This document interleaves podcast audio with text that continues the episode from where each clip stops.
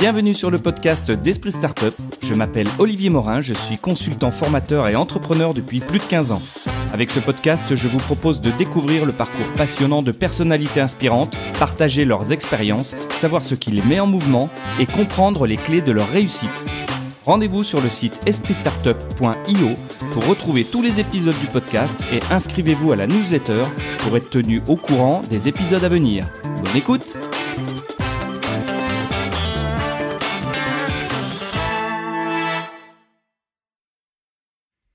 Bonjour à tous, nous sommes aujourd'hui à Mont-sous-Vaudrey dans la société euh, Chauvin avec euh, Franck que j'ai en face de moi. Bonjour Franck. Bonjour Olivier, euh, merci et ravi de, pour cette interview. Bah, merci de nous accueillir. On est dans une maison témoin qui est dans votre showroom au milieu de, de, de la nature. C'est on est dans un cadre super agréable. La maison est jolie. On est bon, le temps est pas euh, exceptionnel, mais on, est quand même euh, au milieu de la nature, dans cette maison sur pilotis, euh, qui est une, est une construction euh, que vous avez réalisée dans votre, dans votre showroom. Il y, en a deux à voir, et je dois dire qu'elle est super bien agencée, très moderne. Bravo. Merci Olivier. Donc elle est sur pilotis, oui, puisqu'on est sur un site où euh, c'est inondable. On a une rivière qui, qui parfois euh, déborde. Donc euh, le site est, a été euh, construit, reconstruit euh, en tenant compte de ces aléas. Et ça, c'est la nature, on n'y peut rien. Mais du coup, c'est un. Alors on en reparlera hein, de, de, des avantages de la construction bois, mais du coup, c'est une construction qui est sur pilotis, qui est extra légère et qui et qui, qui tolère ce genre de, tempérament naturel. Quoi. Tout à fait, puisque euh, une maison bois est nettement euh, moins lourde qu'une maison traditionnelle classique béton. Euh, on a aussi euh, le besoin de la démonter parce que, euh, je veux dire, les techniques et évoluent, donc euh, elles sont pas euh, mises de façon définitive. D'ailleurs, on n'a pas de permis de construire. Donc, euh, oui, c'est des maisons témoins. C'est des témoins.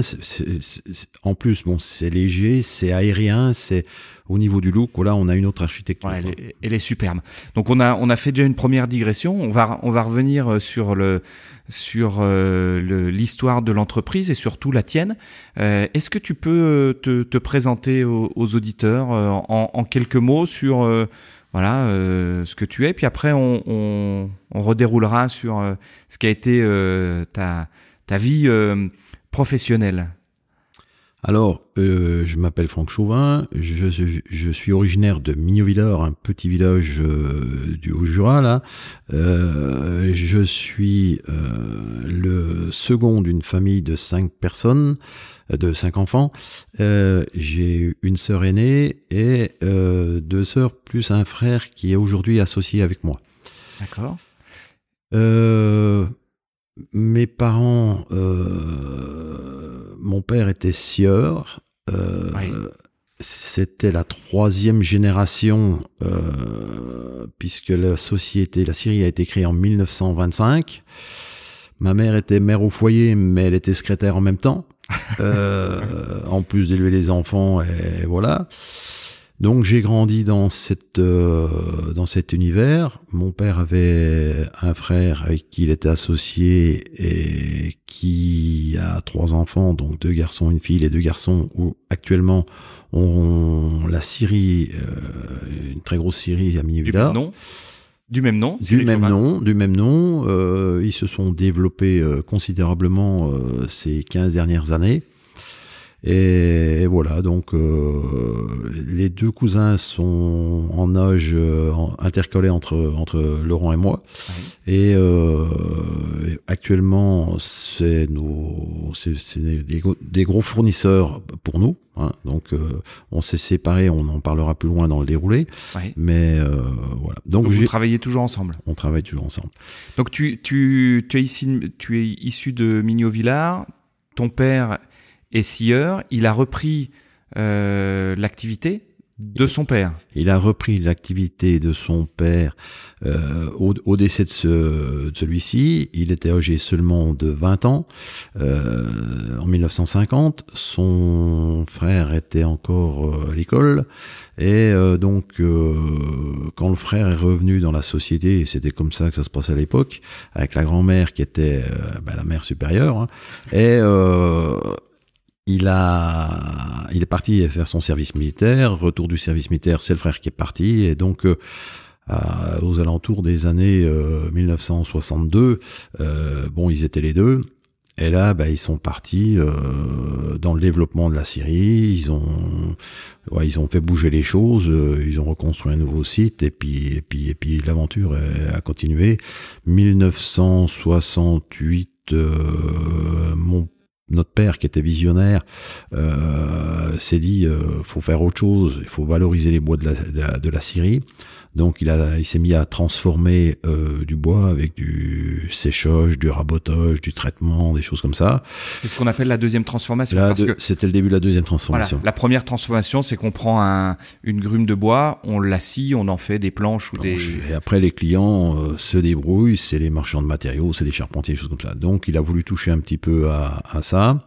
Et euh, dans les années, euh, très vite, le site de Millevillers a saturé parce qu'en plus, euh, au milieu du village, c'était compliqué. Proximité de la Suisse. à l'époque, bon, les frontaliers existaient aussi. Ouais. Et donc, ils ont eu l'opportunité de, de racheter un site à Mont-Sauverdré où il y avait de la place, il y avait un bâtiment, et euh, ils ont dit, euh, il faut. Oui, donc c'est le c'est le site euh, actuel. Le site actuel. Ok. Euh, donc 1925, la Syrie est développée par euh, ton arrière-grand-père. Arrière-grand-père. Les deux fils reprennent la Syrie.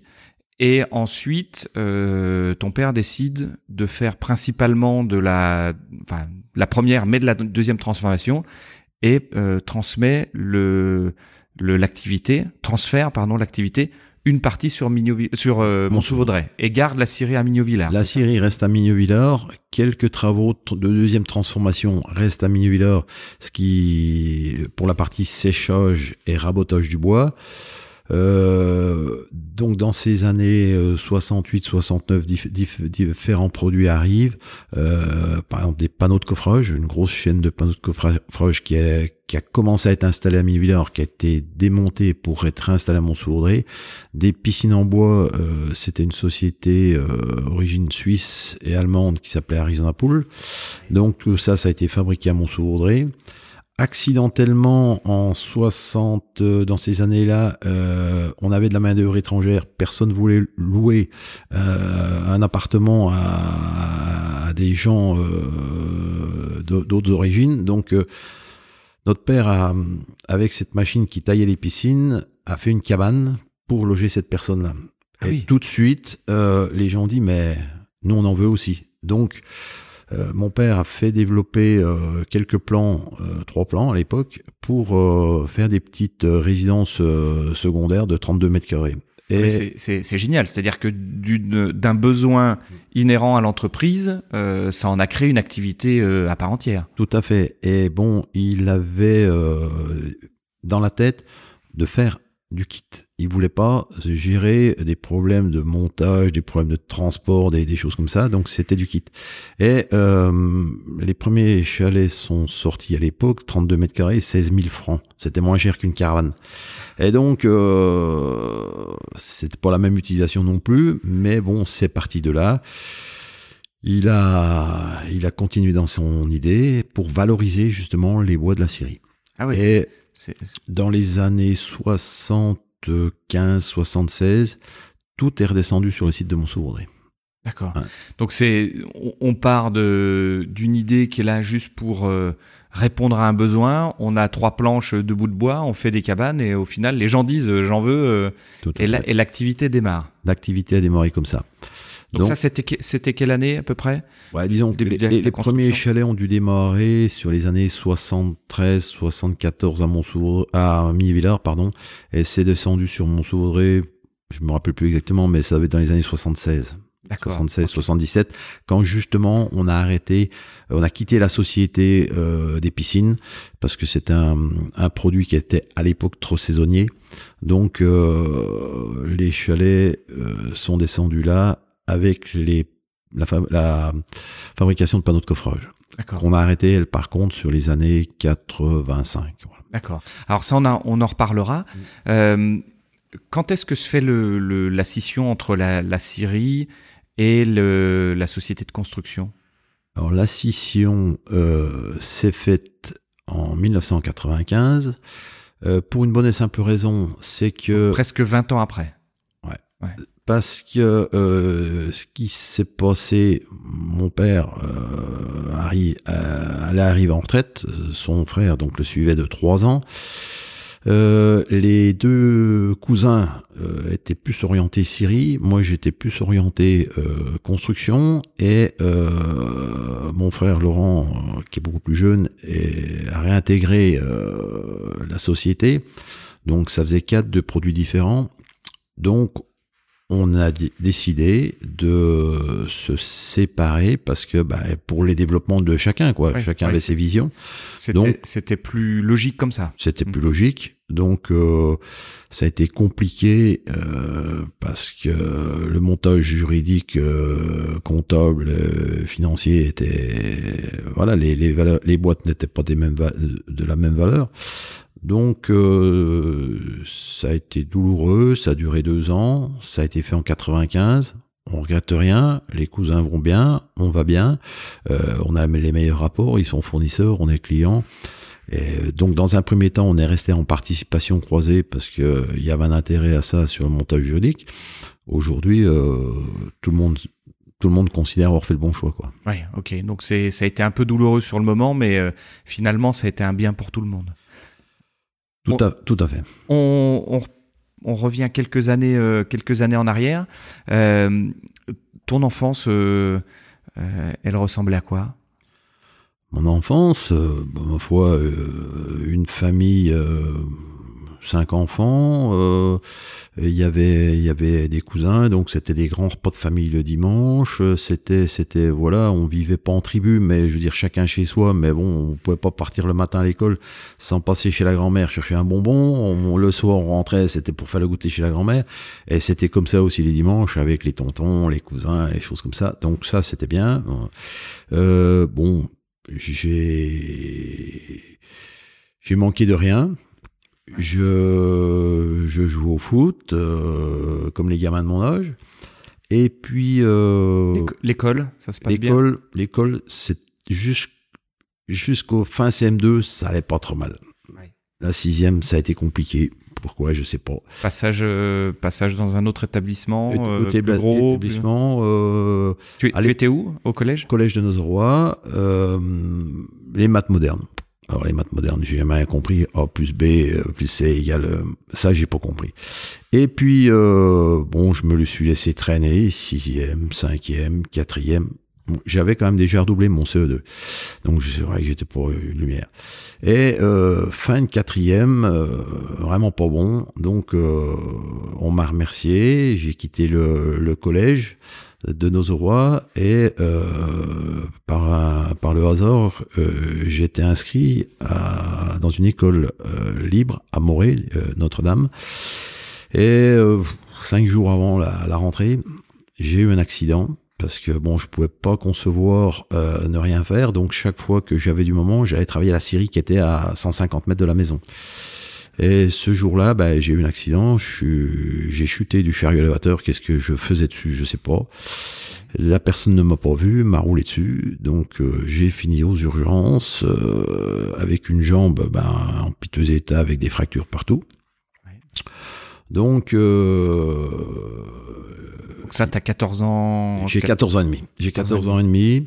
Je fais du foot, je fais du tennis, je fais du basket, je fais du ski. Donc pour moi, euh, je me dis, est-ce que je vais pouvoir recourir? Est-ce que donc dans la tête Tu te dis, euh, c'est terminé quoi. Ouais, dans la tête, c'est c'est compliqué. On se dit, ben voilà quoi.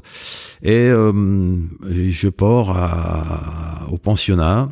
Et là, on part à la semaine. Euh, je connais personne. Il n'y a pas les moyens qu'on a aujourd'hui, donc je me retrouve avec des béquilles, pas d'ascenseur, dortoir quatrième étage, réfectoire deuxième étage, et voilà. Euh, bon, bah, dans la tête, on réfléchit, on réfléchit, on réfléchit, et puis euh, bah, on essaye de, se poser des questions. Je passe euh, mon brevet que j'ai, mais j'ai pas une, super note. On me dit non, faut pas aller en seconde, ça ira pas. Hein. Donc, excuse-moi, tu, tu, tu, les béquilles, combien de temps, euh, combien de temps tu, ah, tu mets pour te remettre de, de la blessure? Alors les béquilles, c'est, c'est à peu près, je crois, 6 cette semaine, euh, plate de marche. Euh, bon, tête brûlée, donc euh, j'ai essayé de courir. Je courais, j'ai déjà commencé à courir avec les béquilles, donc après on essaye quand même de courir. Bon, Lagor, SNCF, parce que j'allais en train, donc était à, je pense, 2 km. Hein. Et donc, euh, bah, donc tu faisais 2 km en béquille pour... En béquille, avec le sac à dos, avec le sac à dos, avec ma tante à côté de moi. Et, et bon, il y a eu de la neige à ces périodes-là, donc ben voilà. Et euh, j'ai fait des j'ai fait des choses qu'il fallait pas faire. Donc j'ai tordu une première fois mon col de fracture. Euh, j'ai fait du vélo alors que j'étais pas encore apte à faire du vélo parce que j'avais euh, j'avais encore un, un, plot. Je me suis fait un, épanchement de synoïde. Bon bref des conneries euh, de gamin. Euh, début d'année, j'ai dit il y a pas de raison. J'ai essayé le ski. Donc euh, voilà, et je pense qu'au mois de février, j'ai fait une chute et donc j'ai rebougé encore un coup le col de fracture. Et, et voilà.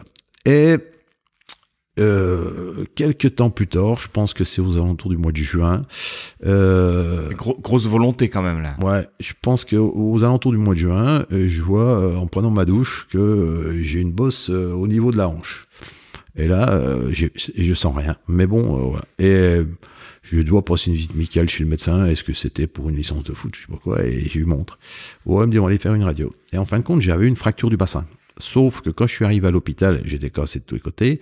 Je suis arrivé pendant midi, donc ils l'ont pourvu. Et comme ils m'ont plâtré jusqu'au dessus, ça s'est ressoudé de travers. Du moins, ça s'est ressoudé, et pas au même niveau. On m'a dit à cet âge-là, tu auras une hanche en plastique assez vite, tu auras des chaussures à compensation, tu auras ci, tu ça, tu auras de l'arthrose de partout.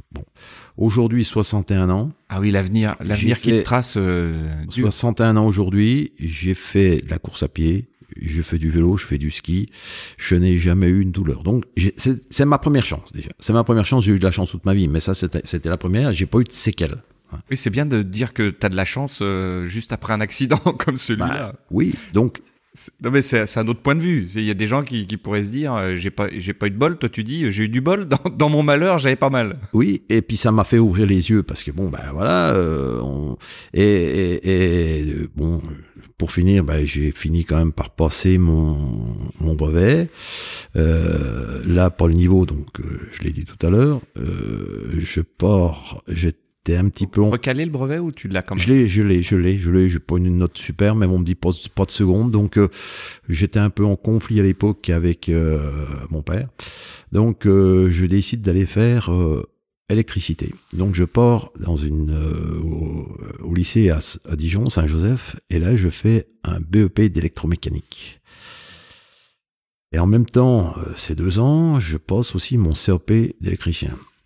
Et là, je pense que il y a mes traumatismes d'avant, il y a ma volonté, et, et là, j'ai appris le code binaire. En électricité, c'est tout simple, c'est on appuie sur le bouton, ça marche ou ça marche pas. Et ça, ça, ah, c'est du on-off. Et ça, ça m'est resté. Et, et, et aujourd'hui, voilà, tout, tout ce que j'ai fait, c'est du ça marche ou ça marche pas. Euh, ça claire ou ça claire pas. Et, et voilà. Une fois le, le, le BEP en poche, je me dis, c'est peut-être un peu un gauchis. Mon père, à l'époque, bon, pareil, on, il me dit, tu devrais essayer de faire le lycée de Mouchard. je fais le lycée de Mouchard. Le lycée de Mouchard, c'est le, lycée, du bois. Le lycée du bois. Et là, je suis une exception. Bon, euh, mon père, euh, de, par la Syrie, paye la taxe euh, professionnelle au lycée. bon, demande un rendez-vous au proviseur. Et là, le proviseur dit, bon, bah, écoutez, on va essayer de faire un essai. Hein. Donc, j'intègre directement la première. Je fais pas de seconde. Donc euh, compliqué, compliqué, compliqué, mais je bosse, je bosse, je bosse. La partie euh, technique euh, me pose pas de problème, des industriels me pose pas de problème, et je passe mon bac, mon brevet de technicien plutôt. Et là, 5 en français, 6 en maths, mais voilà, j'ai une note correcte parce que sur la partie technique, ouais, ça, ouais, je cartonne, voilà. Et donc j'étais toujours passionné euh, de faire quelque chose. Donc déjà à l'époque, euh, mon vaudrey et Mouchard, c'est pas très loin. Donc le mercredi, à l'époque, je venais travailler à la boîte. Euh, et voilà, bon, je regrette rien. Euh, et puis, euh, ben, le dessin industriel m'intéressait, donc j'ai commencé à, à, faire des plans, puisque on, à ce moment-là, on faisait du chalet. Hein, on est dans les années 79.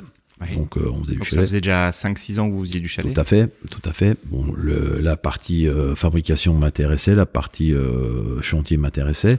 Mais bon, voilà, c'était le dessin qui, qui, vraiment, je prenais mon. Je m'éclatais et ça, je savais que je pouvais le faire le soir, je pouvais le faire le samedi, le dimanche. J'avais pas d'heure pour faire du dessin. Les machines, voilà, c'était la journée. Et donc, je sors de Mouchard et j'avais en tête de faire un, une école de maîtreur. Sauf que pour faire cette école, il y avait deux conditions. Il fallait avoir fait le service militaire et avoir 21 ans. C'était de la formation pour adultes, un AFPA. Qu'est-ce que c'est un maîtreur? Maîtreur, alors, euh, c'est euh, dans la construction. On, il y a des, il y a des catégories, mais là, euh, c'était maîtreur en charpente, menuiserie charpente. Donc, on est censé faire du dessin, mais on est surtout fait pour le chiffrage. Hein. Donc, euh, on fait des, on fait du devis, devis, devis euh, descriptif, quantitatif, estimatif pour faire un chiffrage. Donc, soit on a un bureau d'études en amont, soit on est, on est intégré, du moins, soit on fait le, son plan, on le chiffre et ainsi de suite. Donc, il fallait avoir 21 ans, il fallait avoir fait le service militaire. Donc, euh, j'ai travaillé à la Syrie, euh, à la Syrie et des fois mon sourire, hein, j'étais vraiment le polyvalent en fonction des besoins qu'on me donnait, puisque comme j'avais un petit peu de quelque chose, des fois, ben, on me donnait un os à ronger la Syrie. Et euh, je suis parti faire mon service militaire. Je, alors, mon service militaire, ça aussi, c'est quelque chose. C'est que j'avais pas tellement envie d'aller euh, en Allemagne et j'avais pas tellement envie d'aller. Euh, donc, j'ai fait une demande pour aller en gendarmerie. Et donc, euh, j'ai été gendarme pendant un an. J'ai fait quatre mois de classe. Et euh, à la suite de ça, j'ai été huit mois en brigade. Donc, euh, j'avais eu ma fracture. Je pensais en me disant peut-être que je vais peut-être pouvoir faire jouer ça, être réformé. J'ai pas été réformé, j'ai été chef. J'ai été chef. Donc, euh, on était dans ce qu'on appelle un, un psych, peloton euh, de surveillance et d'intervention de gendarmerie. Et euh, on était neuf appelés et j'étais moi le chef. Donc j'avais, je l'ai pas dit tout à l'heure, mais j'avais aussi dans ma jeunesse été chef d'une troupe scout.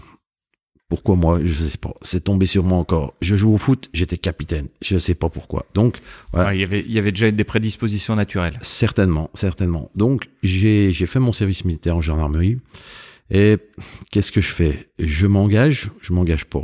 Euh, à l'époque, ils voulaient me garder. Euh, bon, et euh, j'ai dit non, je ressors et j'ai retravaillé pour les fameuses conditions pour rentrer donc faire cette école de maîtreur. Et euh, mois de septembre 81, je suis parti faire une scolarité, ça, ça durait une année, à Colmar. Et là, on avait quatre mois de tronc commun, c'est-à-dire que on était, on, apprenait tout, c'est-à-dire euh, faire euh, depuis le terrassement jusqu'à l'eau peinture. Donc on, passait tout en revue, euh, la pose d'un radiateur, la pose d'une gouttière de toiture, ces choses-là. Et après on avait une spécialité, une, ouais, on prenait une l'option, et donc moi j'avais l'option menuiserie charpente. Et euh, là déjà, euh, mes copains que je revois régulièrement me disaient, mais déjà à l'époque, tu faisais déjà des plans de chalet. Et c'est vrai que je partais le dimanche soir en train, je rentrais le vendredi soir, et je faisais un, voire deux plans de fabrication à l'époque à la main. Il n'y avait pas d'ordinateur, hein, donc euh, je faisais à la main pour que euh, la semaine suivante ou la semaine d'après euh, l'atelier puisse travailler, puisque on était, il y avait un chef d'atelier à l'époque qui faisait des plans, mais bon, voilà, il, ne pouvait pas être chef d'atelier faire les plans et, et, voilà. Donc, tu as donné la main sur. j'ai donné la main et bien sûr, j'ai validé cette formation par un diplôme d'État, maîtreur. Et là, c'était plus facile? Bah, on est plus dans son élément. Voilà. c'est là où je voulais en venir, c'est que du coup, tu es dans ton élément, donc ça passe quoi. Et donc, je sors en juin 82. Donc, euh, destiné à descendre à Mont-Sous-Vaudrey. Je me marie euh, début de septembre 2002 et euh, voilà, parti dans la vie active. mon épouse trouve du boulot, du, travail pas très loin. donc on fonce, on fonce, on fonce. deux enfants. Arnaud est né en 1985 et une fille Mathilde en 87. Et on se pose pas de questions, euh, on tape dedans. Et puis. Euh, Donc là, tu dis destiné euh, à redescendre à Mont-Sous-Vaudrey. Là, ouais, depuis depuis début septembre 82, c'est Mont-Sous-Vaudrey. Je suis plus remonté à la Syrie pour travailler. C'était ton objectif à toi ou c'était un héritage familial? Bah, c'était mon objectif. Et bon, la, la, nature faisait que, vu la formation que j'avais fait, voilà, c'était de venir sur mon sur mon Vaudrey et c'était naturel de redescendre. Ouais, c'était naturel. Et, euh, et, ton père, euh, à cette époque-là, il, il, voit ça comment?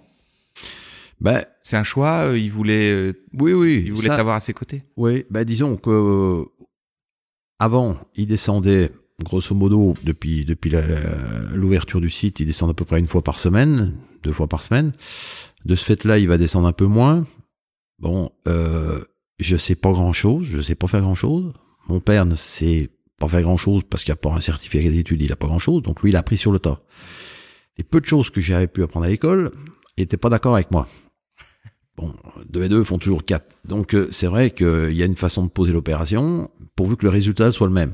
Bon, et petit à petit, ben, ça s'est voilà, ça s'est estompé. Euh, bon, euh, on a on n'avait pas toujours la même vision, pas toujours les la même façon d'y aller, mais bon, ce qui comptait, c'était le résultat.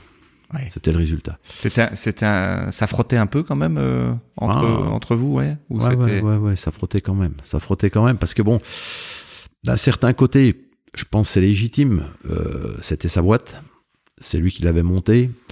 Et euh, bah, le Pio, il vient là. Euh, c'est tout beau, tout neuf et il veut révolutionner le truc. Donc à cette époque-là, c'était pas, c'était comme ça. Bon. Il avait quel âge lui? Bah il est de 1930, donc oui, il avait, il avait 50, 50 ans, 55 ans, quoi. D'accord. Alors bon, on a continué à travailler comme ça, et puis on s'est développé, on s'est développé. Et puis, euh, il y a un moment où moi j'étais à saturation parce que, ben, à droite, à gauche, euh, les devis, euh, les clients et tout. Et j'ai mon petit frère qui travaillait à l'extérieur. Et la volonté de mon père, c'était éventuellement que Laurent revienne. Et moi, à ce moment-là, j'étais à saturation, donc il fallait que j'embauche quelqu'un.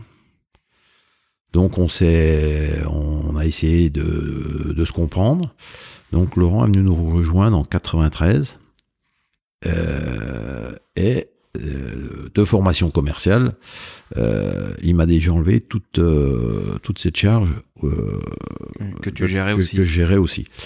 Et Vous étiez combien à l'époque à, Mont-sous-Vaudrey À l'époque à Mont-sous-Vaudrey, je pense qu'on était une, une, bonne quinzaine, une bonne quinzaine. Et à la Syrie?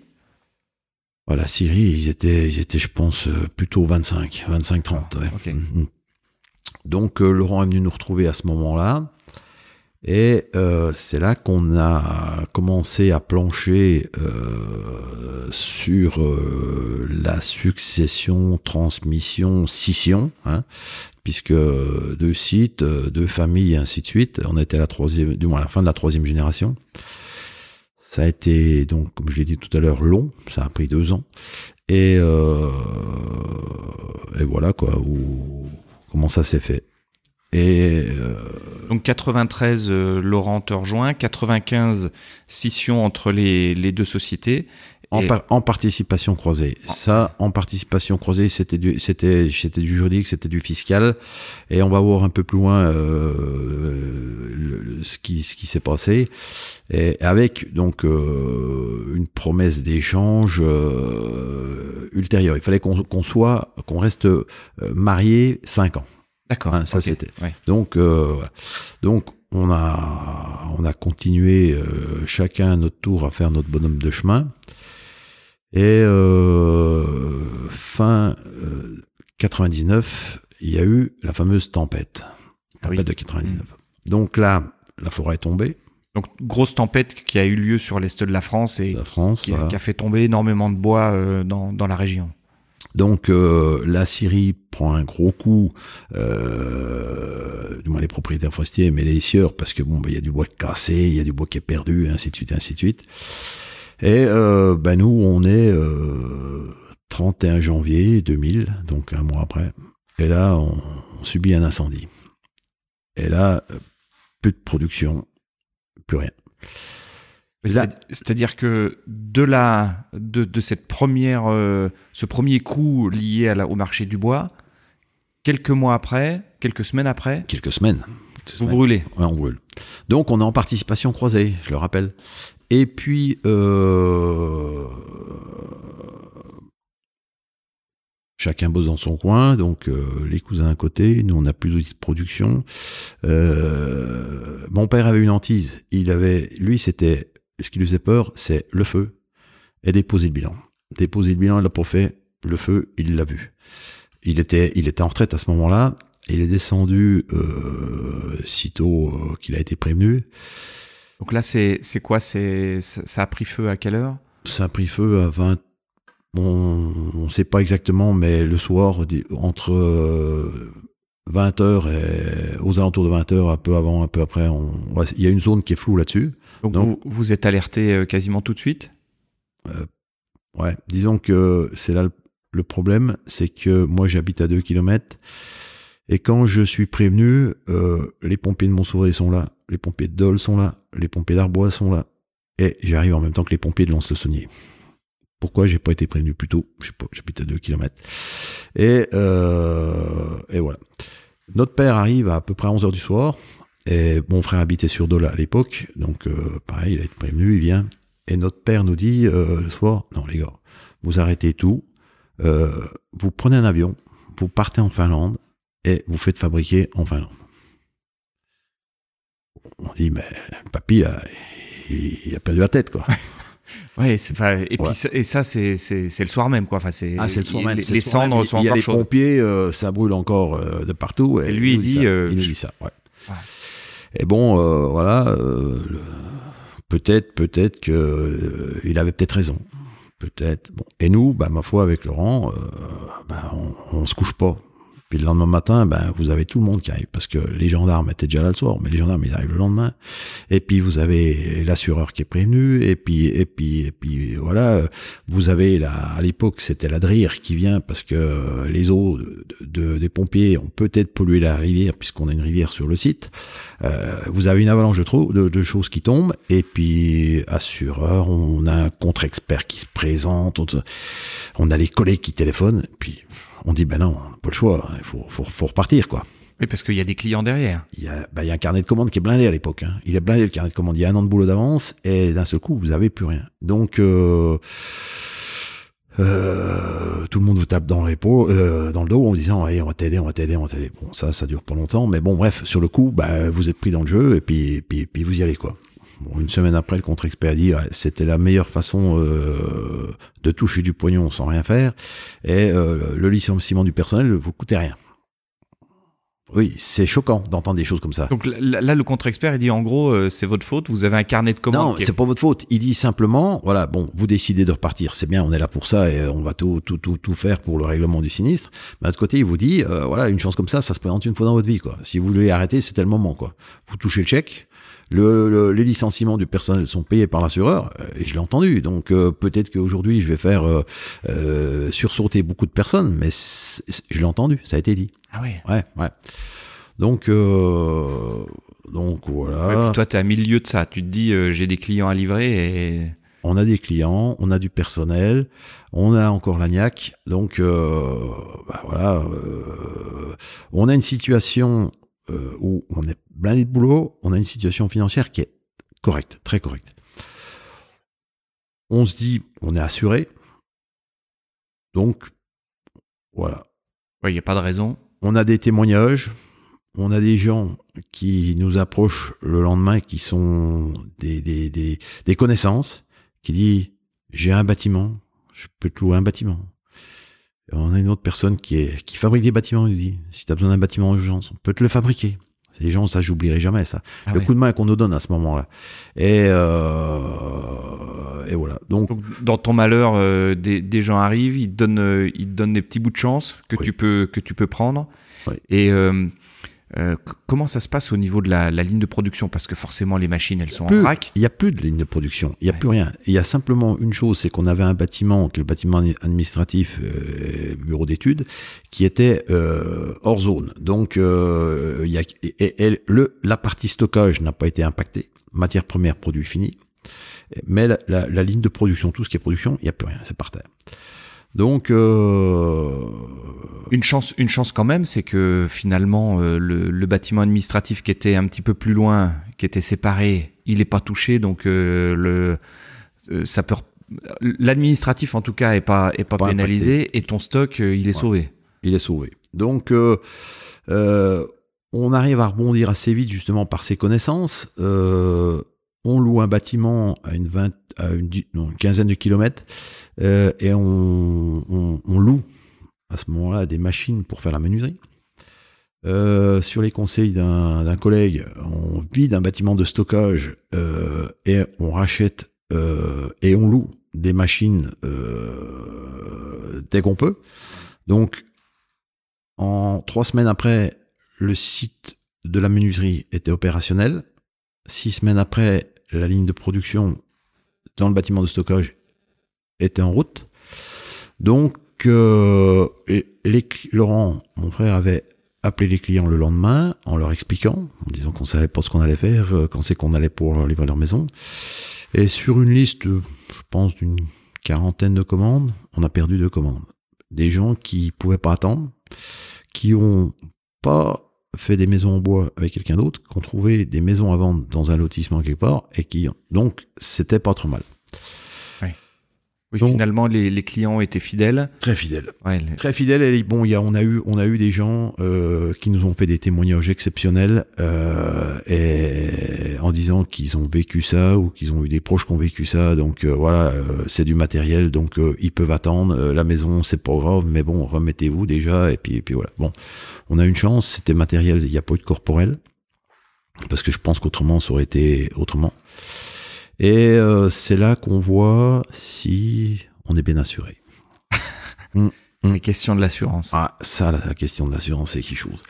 Donc, on, un chef d'entreprise, ben, ma foi, euh, il a des droits, il a des devoirs. Et nous, euh, on avait régulièrement, on fait des expertises préalables. Donc, euh, pour aller voir l'assureur, donc euh, l'expertise préalable, c'est de dire le bâtiment, il vaut X, les machines, elles vaut X, et ainsi de suite. Et on s'assure, du moins, et après on donne ça à l'assureur qui nous dit, bah, la prime, elle coûte tant. Et ça, on le fait, on le fait régulièrement. Grosso modo, il faut le faire tous les trois ans. C'est, ce qu'on appelle euh, le, le, l'expertise préalable.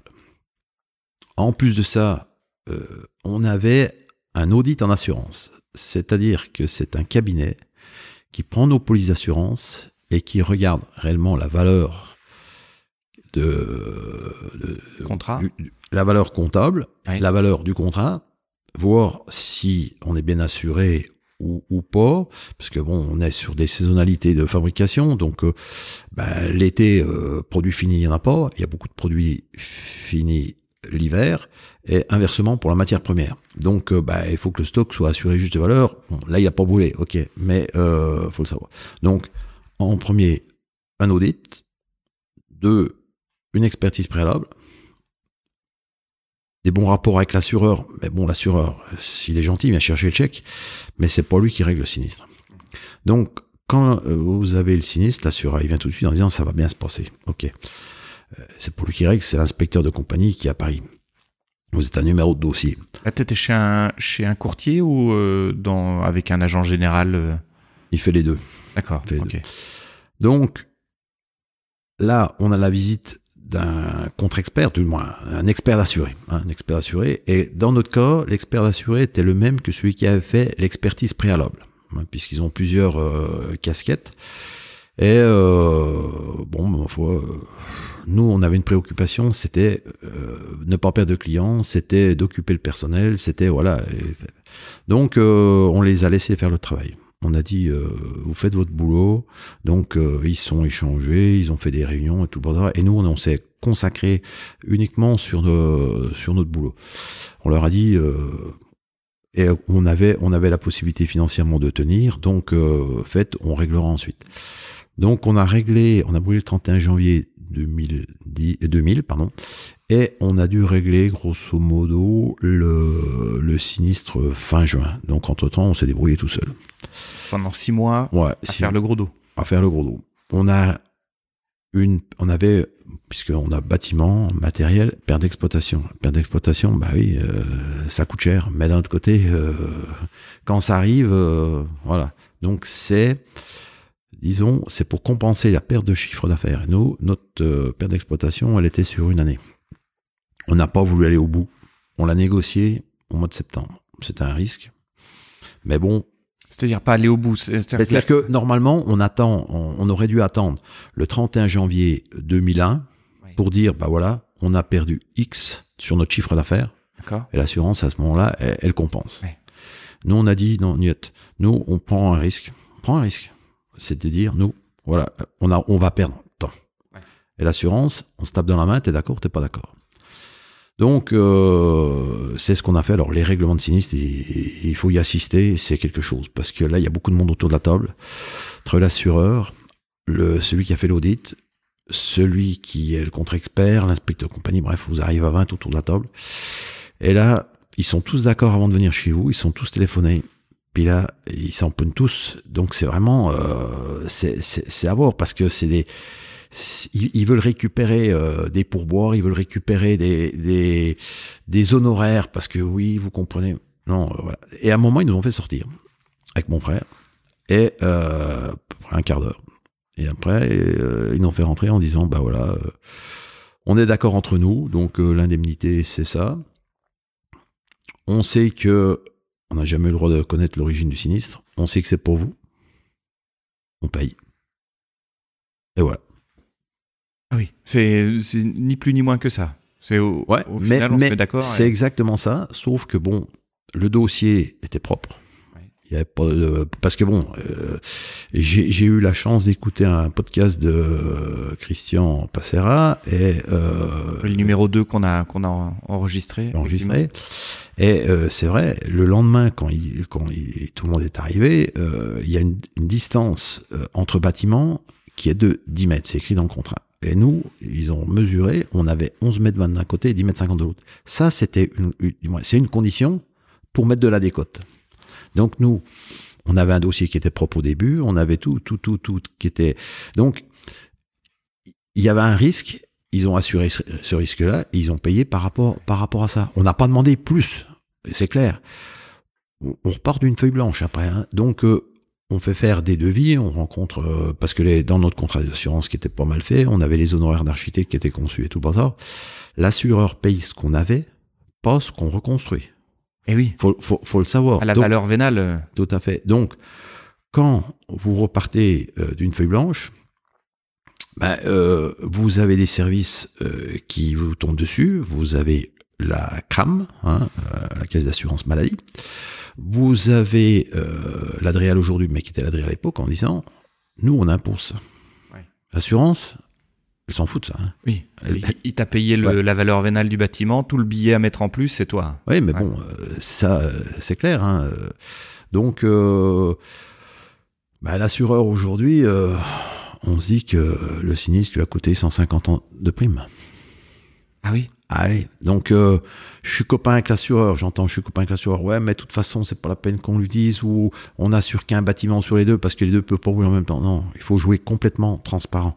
L'honnêteté, elle paye. Et parce que ça, ils le sentent, ils sont pas dupes. Hein. Ils se recoupent entre eux et euh, on peut pas on peut pas gagner d'argent à l'assurance, surtout pas. Et... et ce que tu veux dire par là, c'est que euh, finalement, il faut vraiment, quand tu quand as une activité euh, comme celle-là, il faut faire très attention euh, à tes contrats d'assurance. faut respecter à la lettre ce qui ce qui est indiqué dedans. Par exemple, les 10 mètres entre chaque bâtiment, ce que ce que tu tu, tu indiquais tout à l'heure, euh, le, le c'est la, la distance minimum pour éviter que le feu se propage.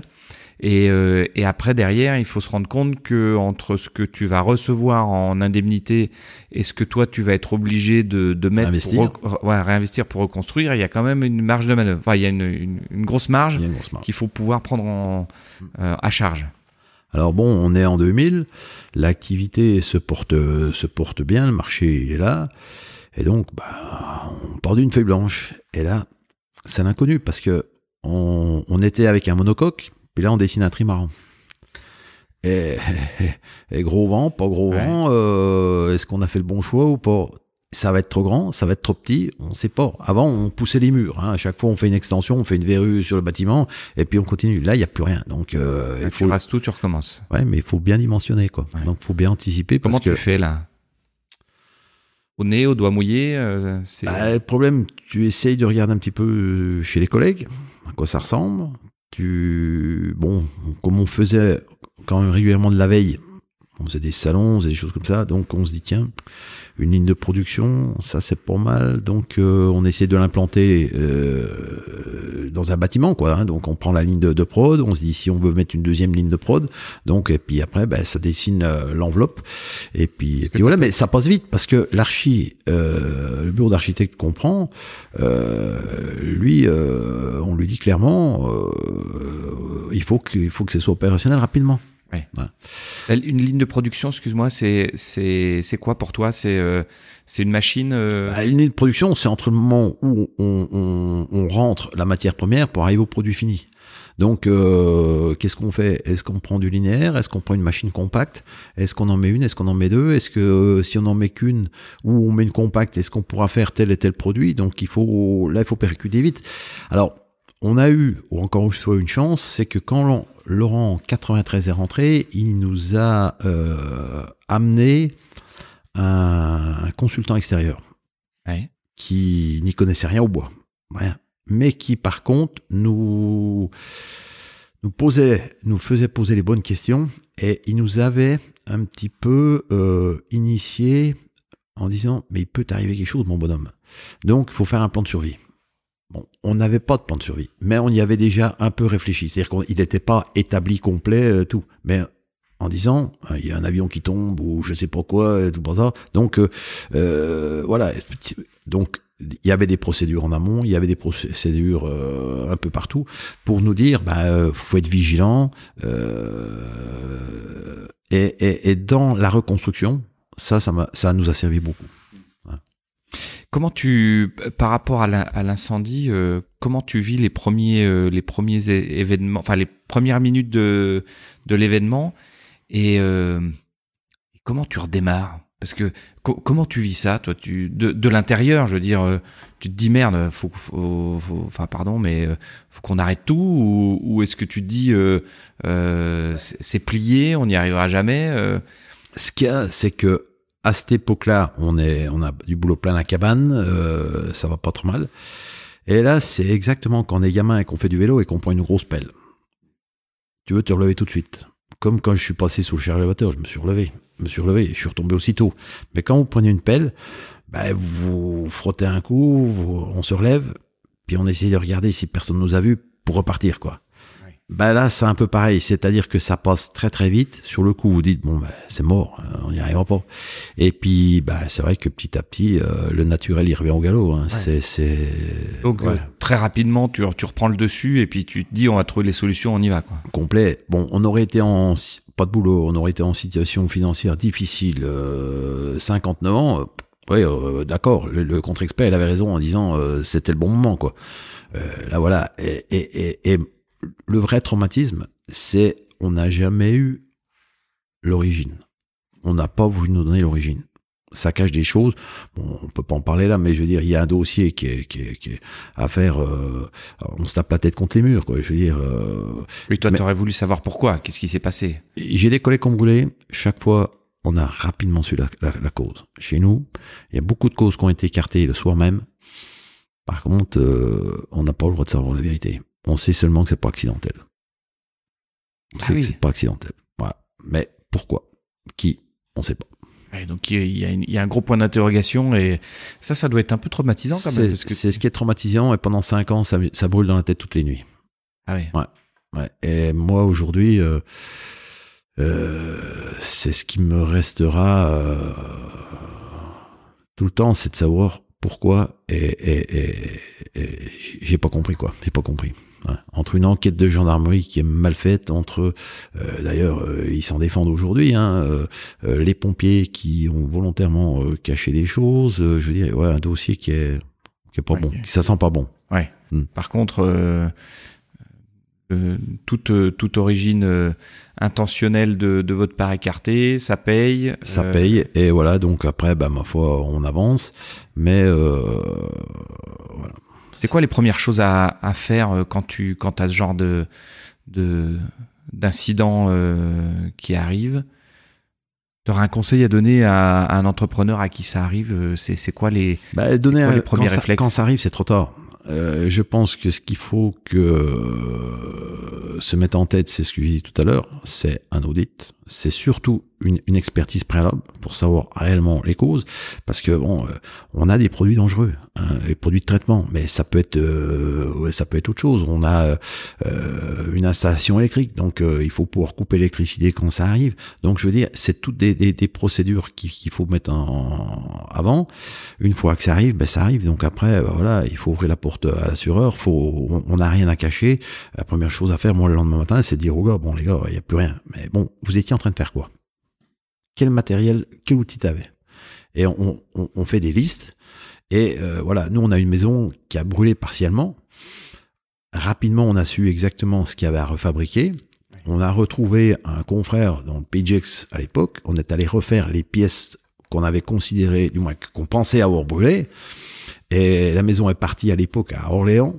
Euh, je crois qu'on avait deux pièces en double, mais il en manquait pas. Donc euh, ça c'est hyper important. Qu'est-ce qu'il faisait et puis après, bah, ma foi, euh, c'est, c'est, c'est remonter les manches et puis, et puis se dire, euh, ouais, on, faut, faut, faut reconstruire. Donc, euh, faut que ça se pose bien avec l'assureur, faut que ça se. Faut demander de l'aide? Moi, j'en demanderai pas. Je pense qu'il y a de l'aide qui vient toute seule. Ouais. Celle-là, elle est plus, plus vraie euh, que. Ouais, je crois que moi aujourd'hui, euh, quand j'apprends euh, quelqu'un a eu un sinistre, connaissance ou pas connaissance d'ailleurs, hein, j'ai eu l'occasion, euh, je veux pas lui dire ce qu'il a à faire. Je lui dis ce que j'ai vécu. Après, on fait ce qu'il en veut, mais lui dire qu'il faut taper sur l'assureur, c'est pas la solution. lui dire qu'il faut qu'il cache quelque chose, ça sert à rien, quoi. Donc, non, je pense que le témoignage qu'on peut apporter peut, s'il a envie d'entendre, lui apporter quelque chose. Oui, d'accord. Donc c'est c'est apporter du, du soutien euh, par l'expérience, euh, par. Euh, par l'expérience. Ouais. ouais mm, ok. Mm, mm. comment vous êtes structuré du coup aujourd'hui? C'est quoi le c'est quoi la dimension de la l'entreprise? Combien de, de bâtiments? Combien de salariés? Combien de maisons à l'année? C'est quoi à peu près le, les les grands chiffres de des constructions Chauvin ben, c'est des bâtiments de stockage euh, qui sont euh, séparés et qui représentent 3500 mètres carrés. C'est un atelier de fabrication pour nos maisons euh, dit, dit bâtiment madrier qui fait 1600 mètres carrés. C'est un atelier menuiserie qui fait 800 mètres carrés et c'est un atelier entre guillemets de sous-traitance, c'est-à-dire qu'on a une activité où on travaille un petit peu euh, pour d'autres, euh, de façon euh, cachée, qui fait 800 mètres carrés aussi. En marque blanche, qu'on appelle marque blanche. Tout à fait, tout à fait. On a un, un bâtiment administratif pardon qui euh, pareil euh, est de 350 mètres carrés et on a un autre euh, local de 1600 mètres carrés qui est lui loué à une entreprise extérieure où on est un petit bout au capital. D'accord, ok. Et qui est aussi dans la construction bois qui est dans la construction bois, maison modulaire, et, et, voilà. Donc on est sous-traitant pour ces gens-là, on est propriétaire, on est actionnaire. Donc euh, voilà, on voit ce qui s'y passe. Euh, Combien vous êtes de salariés dans, Aujourd'hui, on est une vingtaine de personnes. Oui.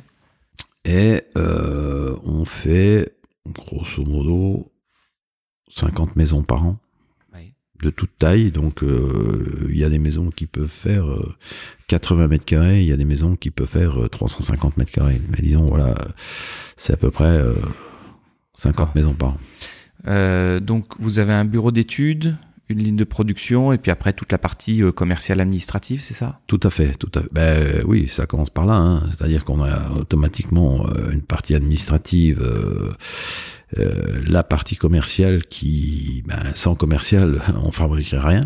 Donc euh, on a deux personnes. On a un bureau d'études avec euh, actuellement quatre personnes. Et, des, architectes, des dessinateurs, c'est architecte. on a une architecte et on a des techniciens de bureau d'études niveau BTS. D'accord.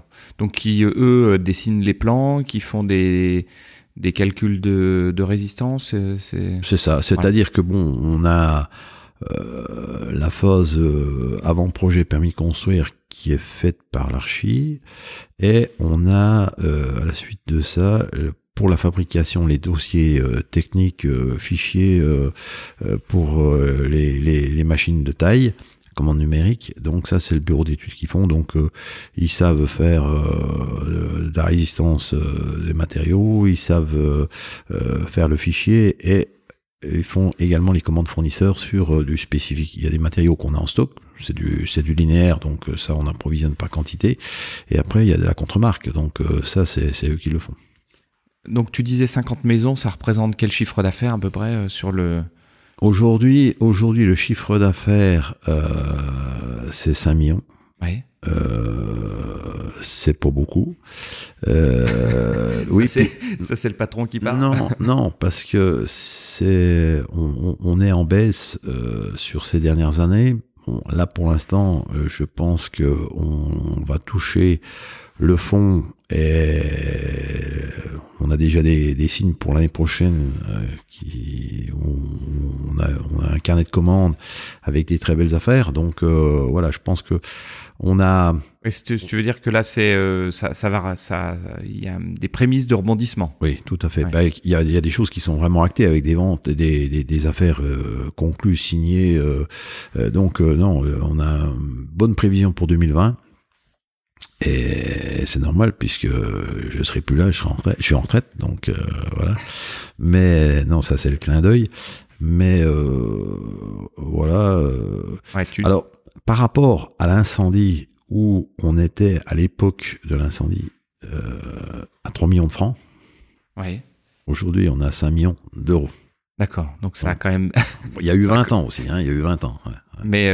Par contre, en, nombre de personnel, je veux dire, on n'est pas plus, on est surtout beaucoup moins en ce qu'on appelle entre guillemets productif, c'est-à-dire les gens de l'atelier. Hein. Beaucoup plus de monde en administratif, bureau d'études, des choses comme ça qu'à l'époque, parce qu'à l'époque, euh, au moment de l'incendie, on venait d'acquérir une commande numérique. Donc, euh, avant, tout le travail était fait manuellement. Donc, depuis, dans ce nouveau bâtiment, on a deux lignes de production, on a un robot de manutention. Donc, tout ça fait que ben, on a enlevé du personnel de fabrication, mais euh, on, a compensé par du, bureau d'études. une ligne de, de, un robot de, de, taille fonctionne avec un fichier et il est fait au bureau d'études. D'accord, ok. Donc oui, les, les, les emplois n'ont pas été euh, détruits, mais finalement déplacés avec... Euh, pas détruit, déplacé, mais on n'a pas non plus euh, multiplié par, euh, on n'a pas pris 20% ou 50% de, de plus. Aujourd'hui, on a un outil euh, dimensionné, euh, qui est surdimensionné, c'est-à-dire qu'on est capable de faire, on fait 5 millions, mais on serait capable avec ce matériel-là de faire 10. De faire 10. On Ah oui, peut, donc on peut doubler. doubler la- on la peut doubler. Alors, je l'ai dit tout à l'heure, euh, on a eu un consultant, donc quand Laurent euh, est arrivé chez nous, qui nous l'a amené, et je me souviens, euh, ce gars n'y connaissait rien, rien, rien à notre métier. Par contre, euh, il nous a posé les bonnes questions. Et il m'avait dit, l'augmentation de chiffre d'affaires, faut la maîtriser. Si tu augmentes de 5% ton chiffre d'affaires, tu augmentes tes ennuis au carré. D'accord. Et, et, Ouais. et dans une société de fabrication, je le pense, si on est sur euh, du service ou des, des, des choses autres, à la limite, euh, je sais pas, mais dans nos métiers, on voit bien que euh, quand ça monte, euh, il faut tirer toute la barque. Hein, donc, par contre, là, on vient de le vivre. Euh, on a passé le col et on est descendu. Et euh, maîtriser euh, la remorque qui pousse derrière quand ça descend, des fois c'est compliqué. hein, les virages sont serrés. Donc, euh, ouais, ça c'est- quelque chose. Je fais vraiment attention. Du moins, j'ai fait attention. euh, après, on verra. Euh, mais je pense qu'Arnaud, mon fils, a un petit peu aussi les mêmes gènes que, que moi. Mais ouais, doucement, doucement, ça va longtemps. Mais euh, voilà. Bon, Prudence et verre de sûreté. c'est vrai que faire un- un- une progression de dans, dans, dans nos métiers de 10% par an, c'est faisable et c'est réaliste. Et on a eu des confrères pour le passé qui nous annonçaient des 30, 50%, ils sont plus là. hein. Ouais, c'est c'est que forcément, euh, il y, a, y a- il y a un moment donné où ça coince au niveau de la production. Ben, il faut arriver à vendre, fabriquer et livrer en même temps. Et ça, c'est un tuyau. Donc, euh, si le, le commercial ne vend rien pendant trois mois, on fait quoi en production? Les journées perdues, elles se rattrapent pas. S'ils vendent trop et qu'on n'est pas structuré et que euh, on peut pas demander, euh, on va mettre tout le monde à genoux et on va faire de la non qualité, c'est évident. Et donc, on a une euh, saisonnalité qui fait que ben, Ouais, tu peux pas monter l'hiver. L'hiver, ben, c'est compliqué, les chantiers n'avancent pas à la même vitesse, euh, la météo, les jours sont plus courts, l'été il fait chaud, donc il faut vraiment euh, avoir une vision euh, globale et, et intégrer ça pour ben, justement jongler, dribbler, euh, pour que telle affaire on puisse orienter le client plutôt à ce moment-là, plutôt euh, voilà, c'est c'est c'est un la- petit peu c'est un petit peu du chef d'orchestre. Hein, Ouais, c'est ça, la croissance est difficile à, Mm, à piloter. Ouais, ouais, ouais. Euh, au niveau des, tu disais qu'il y avait eu un petit fléchissement. C'est comment tu l'expliques? C'est plutôt le, c'est plutôt le marché? C'est, c'est la maison bois? C'est Bah, nous, le fléchissement, il a baissé, oui. euh, on a, bon, des normes de plus en plus... Euh, Ouais. drastique. C'est elles sont pas, on peut pas dire qu'elles soient débiles, mais il y a des choses vraiment qui sont des non-sens. Bon, bref, on, est, on les prend parce que parce que bah, c'est le marché, du moins parce qu'elles sont imposées. Euh, comme, il- comme par exemple. euh, bah, la fameuse RT 2012, on a suivi, on a eu la RT 2000, 2005, 2012, la 2020 arrive, mais on sait encore pas exactement euh, le contenu, euh, voilà. Et bon, nous, on, on- on l'a mal pris parce que parce que on n'a pas su, on n'a pas su s'adapter à cette RT 2012, et on a cru que par euh, notre clientèle et notre marché, euh, bah, les gens voudraient toujours des maisons comme par le passé. Ça, ça a été le premier point. Peut-être qu'il y a un moment, on s'est cru trop beau. Et on se dit, bah, ma foi, euh, si les clients nous aiment, ils vont quand même rester. Euh, Il y a que les taux d'intérêt sont relativement bas, mais bon, les banquiers euh, disent tous qu'ils veulent prêter des sous, mais chaque fois qu'ils ont un dossier, c'est compliqué. Et Ah à oui. juste titre, ils gagnent pas d'argent, Ah donc euh, c'est compliqué euh, pour eux. Et puis, euh, et puis, euh, les clients ont changé. Les clients ont changé. Euh, Aujourd'hui, euh, comment t'analyses ça, toi? Ouais, j'analyse. euh, on avait des clients qui venaient nous voir, et bon, euh, entre le moment où ils venaient et le moment où ils livraient, c'était un an. Aujourd'hui, on a des clients qui viennent nous voir, et euh, on arrive à les livrer trois ou quatre ans après. Pourquoi? Bah Parce que, ouais, euh, c'est plus un besoin. C'est plus un besoin. Avant, c'était un besoin d'habiter. Euh, c'était un investissement. C'était, c'était, c'était un patrimoine. On avait inscrit les gamins à l'école, donc au mois de septembre, il fallait qu'on puisse habiter la maison. Aujourd'hui, oui, peut-être. Oui, je vais chercher un terrain. Oui, j'ai un terrain. Euh, va même rappeler pas tout de suite. Hein, je pars en vacances 15 jours. Euh, oui, ben je vais aller voir le banquier. Mais bon, euh, et, et, et, on n'a plus du tout, du tout euh, la même clientèle. Et je pense que c'est pour tout le monde, euh, pour tout le monde pareil. Il y a eu un changement de génération, quoi. Oui, et puis je pense qu'aujourd'hui, on commence à le sentir un petit peu. Les gens euh, n'ont plus l'envie euh, automatiquement d'être propriétaires. C'est-à-dire que bon, c'est soit ils sont locataires, soit ils savent qu'ils font une maison, mais c'est un besoin immédiat. C'est pas, ce sera pas long terme. Ils savent qu'ils la revendront. Ils savent que ouais, c'est pas, c'est pas une valeur euh, pour la vie, quoi. Est-ce que tu ferais le parallèle avec ce qui s'est passé euh, pour le, le, monde automobile où il y a eu euh, il y a eu un moment, à un moment donné un petit fléchissement. Euh, la voiture devenait plus une priorité, c'était plus un investissement euh, euh, qu'on faisait dans le temps, et c'est devenu plus de l'usage. La fonction a dépassé le l'investissement? Ouais, alors bon, la voiture, ouais, euh, on rêvait tous d'avoir une Golf GTI ou une 205 GTI à l'époque. Bon, maintenant, les voitures, je veux dire... Ça bon, date un peu, ça. ça date. Référence non, mais bon, c'était ma première voiture, parce que bon, euh, c'est vrai que... On en parlera plus loin. Mais, euh, je veux dire, la voiture aujourd'hui, bon... Euh, pratiquement tout le monde a une boîte automatique. L'ABS, bah, ok, bon. Et faut simplement monter dans une voiture qui a 30 ans, on se dit mais comment on faisait pour conduire avec ça? Et je pense que dans la maison, c'est pareil aujourd'hui, euh, les gens, bon, on fait plus des maisons avec euh, des séjours de, de, 50 mètres carrés pour mettre une table pour recevoir toute la famille. Les gens ne reçoivent plus aujourd'hui. Donc euh, soit on va on va au resto, soit on fait on, on aura la piscine donc on va faire un barbecue l'été. Mais bon, la maison n'a plus les c'est plus les maisons d'il y a d'il y a 20 ans ou, seulement il y a 10 ans. Aujourd'hui, euh, il y, a, y a plus de meubles il y a plus de meubles dans les maisons. Avant, on, héri on voulait l'armoire de la grand-mère. On a vu ça en héritage et on voulait la mettre. Maintenant, on, la, fallait... cache dans, on la cache dans le garage.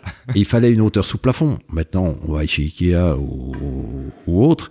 Et euh, voilà, les meubles, ça sert à pas grand-chose. Et puis, et puis voilà quoi. Hein, on avait, euh, il fallait trois services de vaisselle. Aujourd'hui, euh, ouais, ouais. on en change quasiment tous les deux ans. Ouais. ouais Donc les, les, les usages ont changé et, et ça, ça force à s'adapter à ça. C'est bah, un peu euh, l'enseignement, c'est que vous. Ben, on n'a pas le choix. C'est-à-dire que aujourd'hui, on subit. Donc le client nous dit, je veux ça. Alors on essaye de le faire du coup humain. Il faudrait arriver à, ça c'est compliqué, mais à faire un produit et dire, c'est les, comme comme par exemple Apple est arrivé à faire avec le téléphone. Donc euh, voilà, il, il, a mis deux couleurs et, et, et, les gens se font la queue pour acheter un, un, un, un iPhone. Un iPhone qui n'est pas au prix parce que c'est c'est c'est c'est juste pas pas le prix que ça coûte en prix de revient.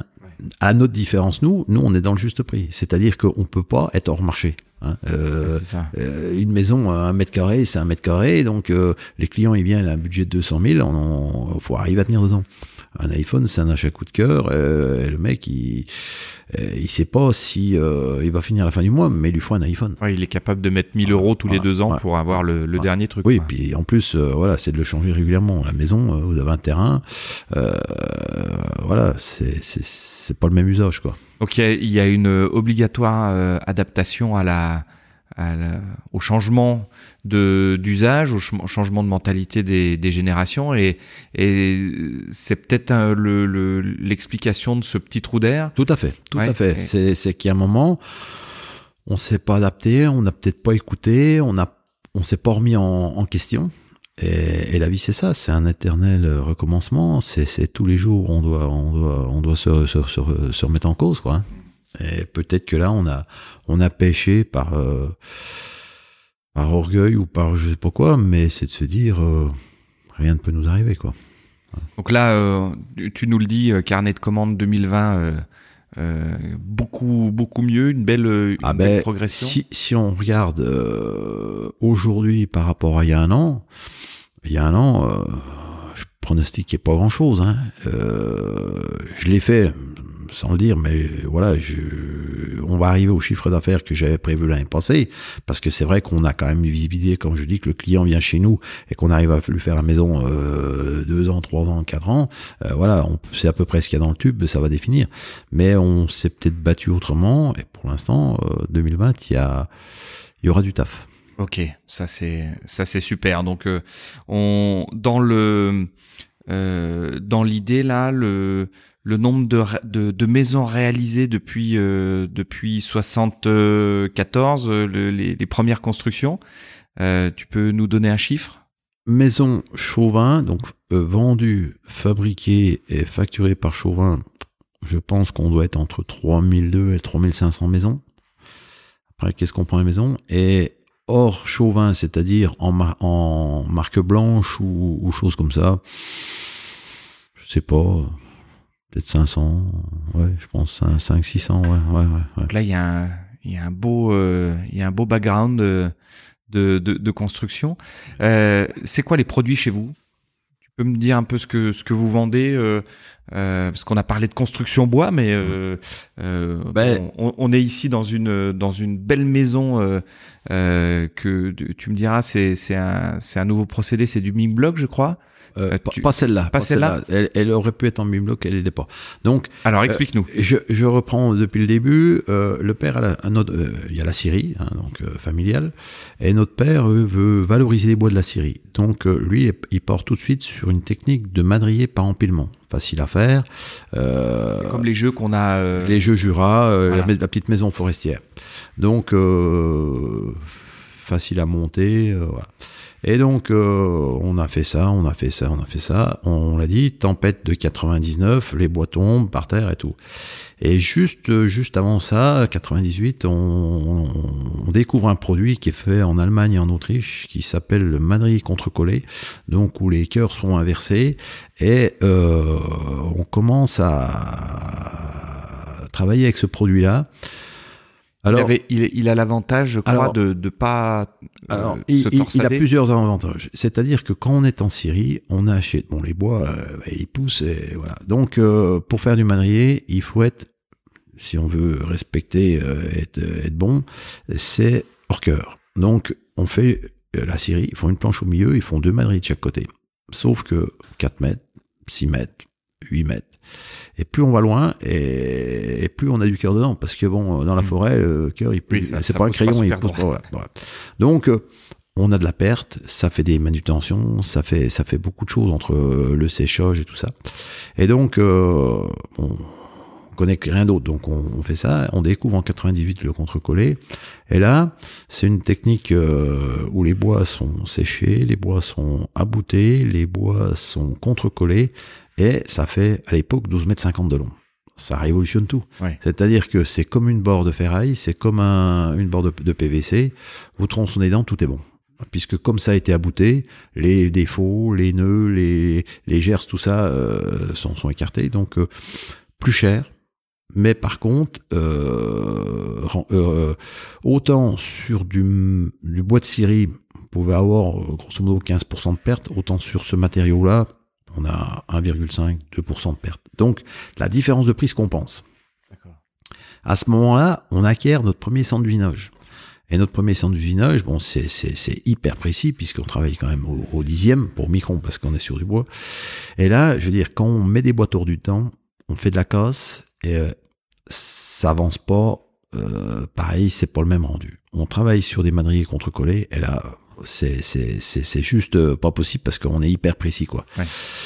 L'avantage du contre-collé, si on pour pour les auditeurs qui qui ont pas d'expérience euh, là-dessus, c'est qu'en fait on, on, on renverse les veines du bois pour que euh, ça les cœurs sont extérieurs. Les cœurs sont extérieurs, si bien que un bout de bois, un morceau de bois, il va fendre de ce fait-là, comme les cœurs sont, sont extérieurs, la fente, il n'y a, pas de fente, c'est stable, mais il faut que les deux, les deux soient, soient, Et en plus, si le, le, défaut un peu de bois qui se met à tordre, comme il va se tordre dans un sens et puis dans l'autre, en fait, les, ça s'annule. Voilà, disons, on a, on a, on a du bois euh, qui est plutôt, qui, oui, il y, a, rien de tordu, il y a rien de déformé, parce qu'on peut avoir aussi des bois qui, euh, qui peuvent prendre des, des formes de bananes.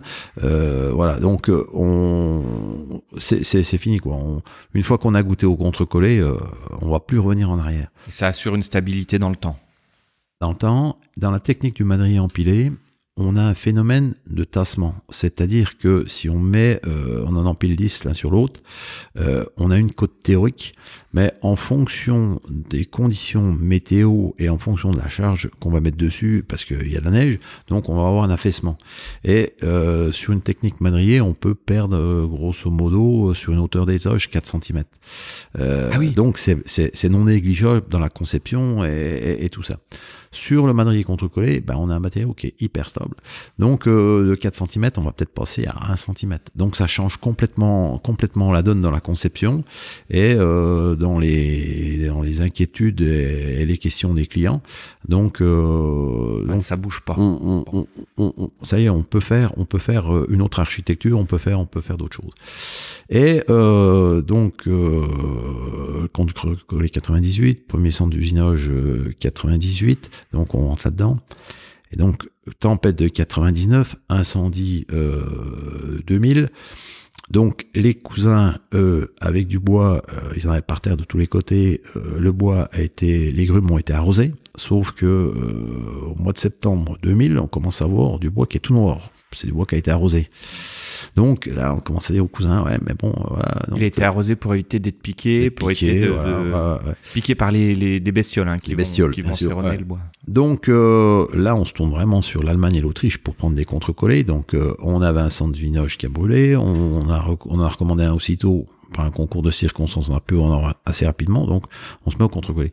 Et fin euh, ouais 2000, 2001, les cousins ont percuté, euh, c'est qu'ils n'ont pas brûlé, mais ils ont monté une, une, usine pour faire du madrier contre-collé. Donc, pour eux, c'était un bon débouché, puisque nous, on était contre-collés. On était déjà un gros client de la Syrie, donc on va faire beaucoup moins pour la Syrie, mais on va être le premier euh, client de leur nouvelle société. Ça c'est top. Je crois que cette année, on risque d'être dépassé. C'est-à-dire que jusqu'à maintenant, on a toujours été le premier client de leur société. Je pense que cette année, euh, d'après ce qu'ils nous disent, Peut-être euh, en volume, on sera peut-être encore le plus gros, peut-être pas en, termes de chiffre Mais bon, bref. Et euh, voilà l'aventure du, du, contre-collé. Euh, du moins, l'histoire a, a, bien fait les choses, c'est-à-dire que d'un malheur chez les uns, ça, ça a fait, ça a fait le bonheur de tout le monde parce qu'aujourd'hui, voilà, ils sont, ils sont rentrés dans cette euh, dans cette industrie du collage.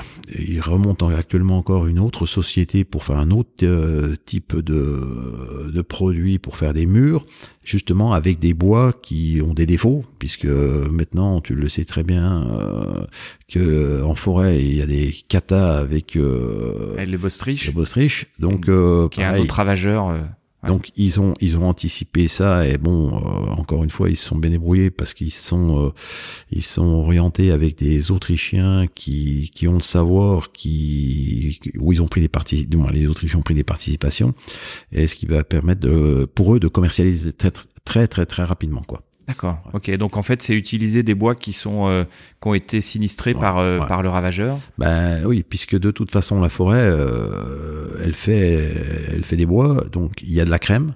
Hein, la crème c'est 5 5 8% puis le reste ben il faut les valoriser autrement hein. Donc euh, il y a de la sûre, il y a des écorces, il y a des plaquettes de des, ce qu'ils appellent eux les produits connexes. Ben voilà, donc et dans cette euh, nouvelle société, ça leur permettra de mettre beaucoup plus de de bois euh, justement de qualité un peu un peu moindre. Tout à fait. Tout à fait. Euh, donc tu nous disais dans les produits que vous commercialisez aujourd'hui, les produits madriers. Produits madriers contre-collés, maintenant c'est 95% euh, c'est du madrier contre-collé. Donc on fait les maisons madriers. Euh, on fait depuis une dizaine d'années, 15 ans, de, la maison ossature bois. Donc là, on, est sur une technique courante que, que, qui se qui se fait pas partout, mais je veux dire, voilà. Euh, ça, arrive des États-Unis, ça, principalement? Il y a eu du Canada, États-Unis, il y a la Scandinavie aussi. Euh, Donc on fait un squelette, on fait un squelette en bois. Voilà. On l'isole euh, avec des produits dans, en, Tout à fait. sandwiché. en fait, c'est un sandwich. Hein, Alors la différence. Sur un produit madrier, on est intérieur, extérieur, tout bois. Sur une, une ossature, on peut être bois d'un côté, un autre matériau intérieur ou vice-versa, ça peut être des deux côtés d'ailleurs, euh, on ne voit pas le bois, ou des deux côtés on voit le bois. Euh, donc c'est une autre architecture, c'est une autre clientèle. hein. Il y a le cabriolet chez certains constructeurs, il y a le break chez d'autres, euh, il y a le SUV. Bon bah voilà, ça c'est l'ossature bois. Bon, on en fait un petit peu. On aime ou on n'aime pas, on, Tout on utilise ou on Tout n'utilise à fait. pas. Donc ça on sait, on sait faire. On travaille pour euh, d'autres euh, charpentiers, constructeurs, ainsi de suite. Donc euh, ce qu'on a dit, la marque blanche. Donc on reçoit des fichiers informatiques et là on va leur faire, que ce soit bien en ossature bois, que ce soit bien en, en madrier, dans une technique euh, qui est vraiment ciblée. Euh, Savoie, Haute-Savoie, c'est la technique du poteau-poutre. Hein, donc c'est des poteaux avec un remplissage euh, intermédiaire qui est en ossature ou qui est en, qui est en autre chose. On crée une grosse charpente euh, avec, euh, avec les poteaux. un squelette, poutres. voilà le squelette, et après on, Et vient, on on vient remplit, habiller, voilà. Ah, ok. Donc euh, ça peut être après avec une finition crépi, ça peut être avec une finition euh, bois. On part d'un hangar et on finit avec une maison, quoi, en gros. Oui, mais ça fait des belles maisons malgré tout. Des Ah très ben, belles maisons dans elles les ont- stations, dans les très des stations réputées. Oui, c'est les plus beaux. ont, des- elles ont une esthétique, euh, elles ont une, Ouais. une sacrée esthétique. hein. Et donc euh, on dérive, on dérive, on dérive, et on arrive aussi à une technique par euh, de madrier non tassant. Donc euh, ça, à l'origine, ça vient de pareil d'Allemagne. Et donc aujourd'hui, ben ça nous amène à faire euh, ben, une maison comme on est en train, comme on est ici, hein, où on n'est pas forcément obligé d'avoir euh, du visuel, du bois euh, visuellement des deux côtés. Là, on est D'accord. bois intérieur et extérieur, justement, on est avec un autre matériau. Gros avantage, c'est que là, justement, on n'a pas de tassement. hein. donc, euh, c'est encore mieux que le contre-collé. hein. On a eu le massif, on a eu le contre-collé, et là, le non-tassant, je veux dire, on peut mettre un poteau euh, métal, on peut mettre euh, une cloison en verre, euh, il se passe rien. Je veux dire, il n'y a pas, il y a pas de phénomène de, de tassement. Donc, euh, c'est pour ça qu'ici, les cloisons intérieures, d'ailleurs, ne sont C'est pas du en bois qui est mis à 90 degrés par rapport à perpendiculaire au, à l'intérieur. aux deux, aux- ouais, disons que c'est trois épaisseurs de bois, donc les deux épaisse, les deux extérieurs sont, sont en linéaire et, et le pli du milieu est perpendiculaire.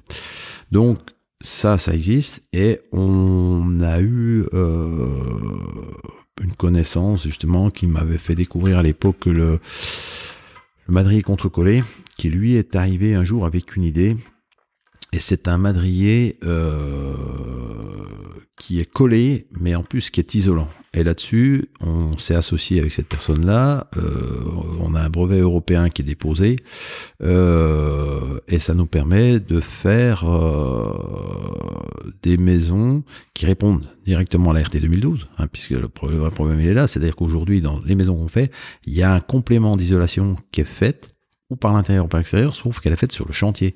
Elle est faite par des sous-traitants ou par euh, voilà, euh, euh, elle n'est pas faite par nous. Donc c'est de la valeur ajoutée qu'on fait pas.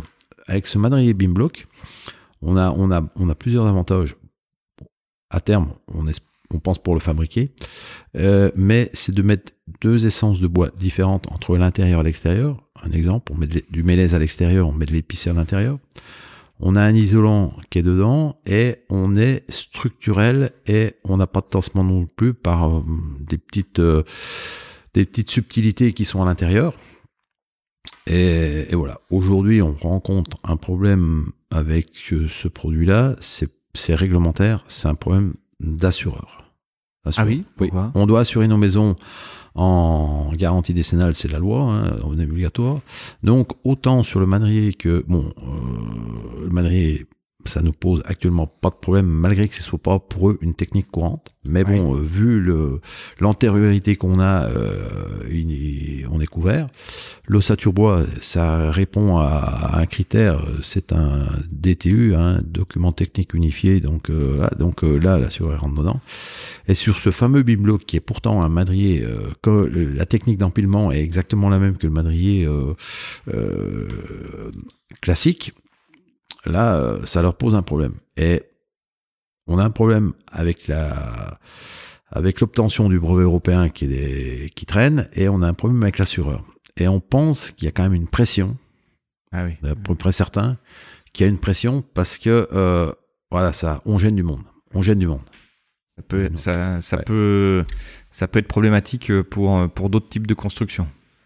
Parce que Ah, ouais, finalement, c'est une construction qui est, qui est hyper pratique. Ce Bing Block, on fait ce qu'on veut à l'extérieur, on fait ce qu'on veut à l'intérieur. On a de l'isolation, on répond à la RT 2012. Et en plus de ça, c'est une technique constructive qui est, euh, qui est relativement rapide parce qu'on empile.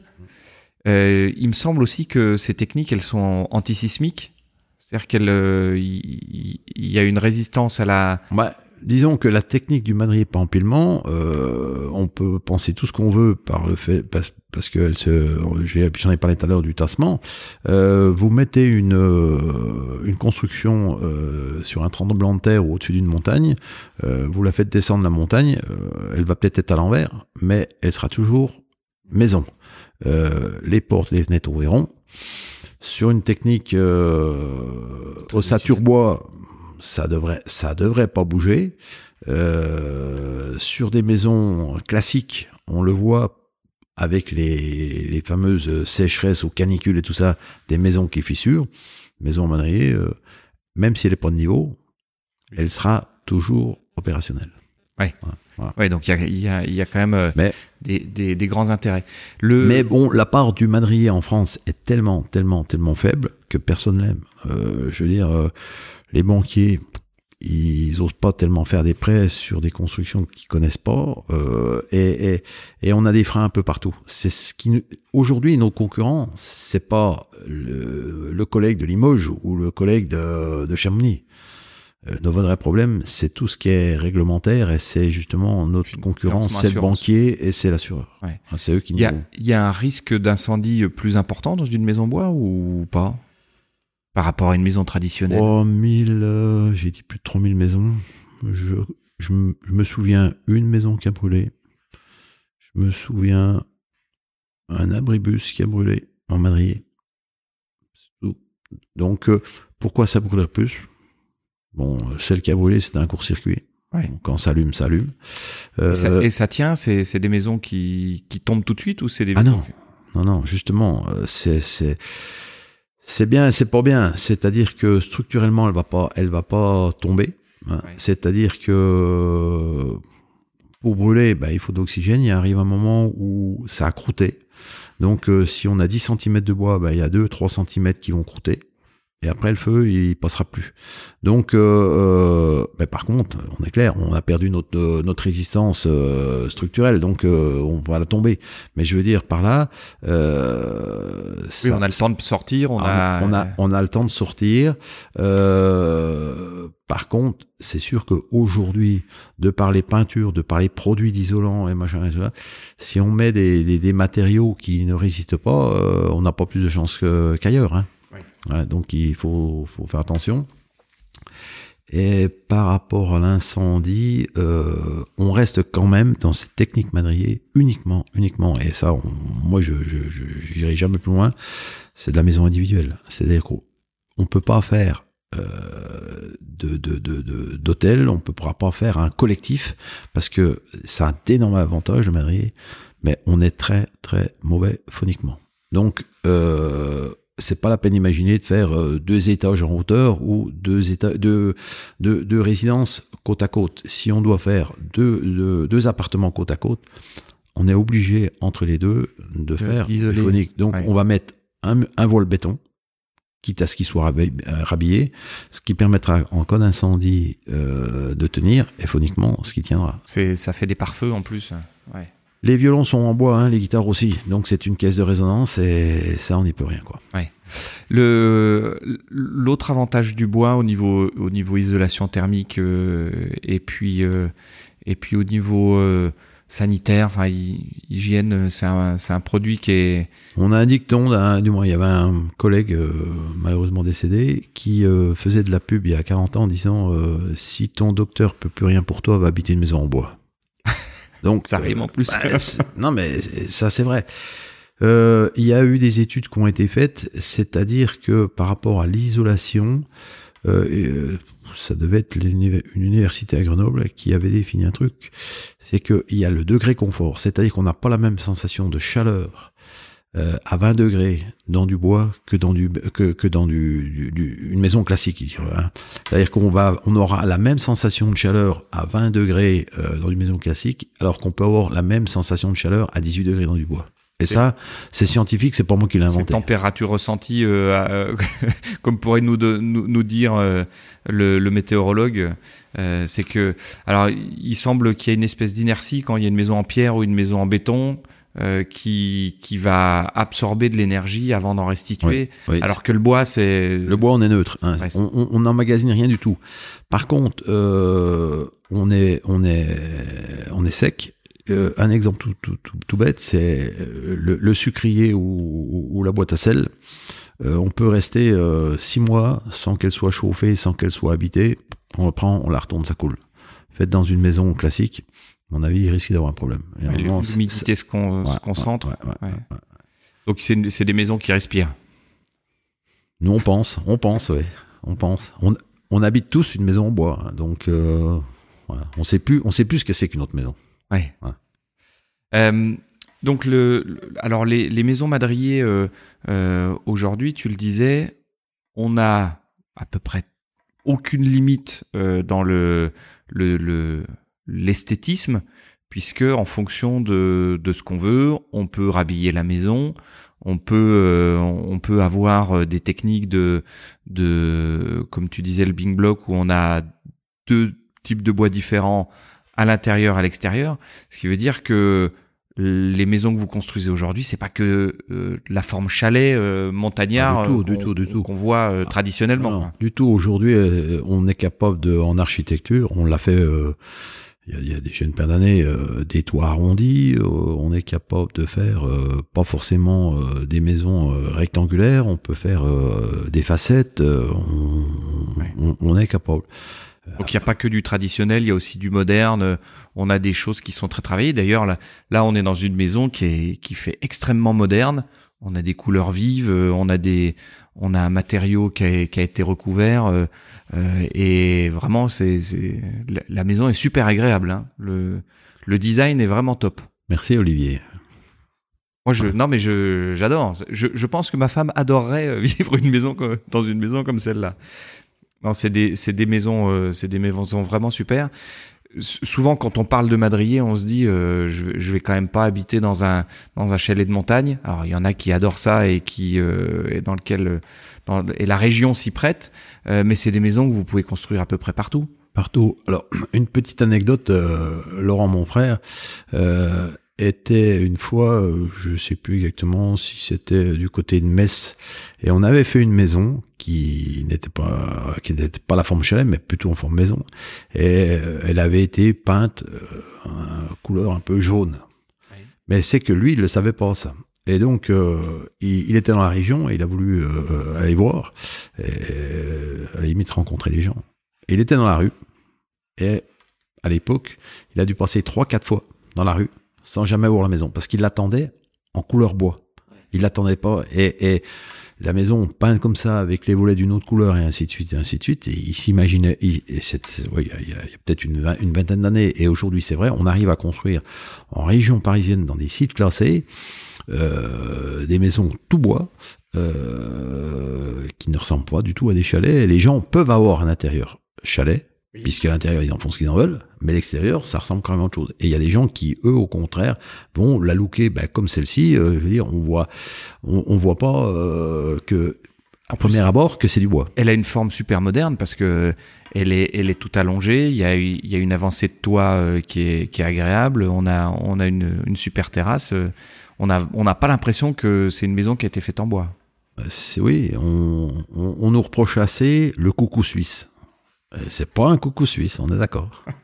D'ailleurs, euh, il y en a une aussi que, que j'ai pu visiter juste à l'entrée, euh, qui était une maison madrier euh, typique, hein, avec les avec le, les, les, le, bout, comment on La appelle ça? La technique d'assemblage de le croisillon. Voilà, avec croisillon le, le croisillon. Mm. Sauf qu'elle était recouverte avec un, un isolant extérieur, et du coup, elle a un look super moderne. Moderne et euh, on a fait donc c'est une euh, petite construction et on y a annexé même une une petite boîte à chaussures à côté pour justement changer complètement cette forme de coucou suisse.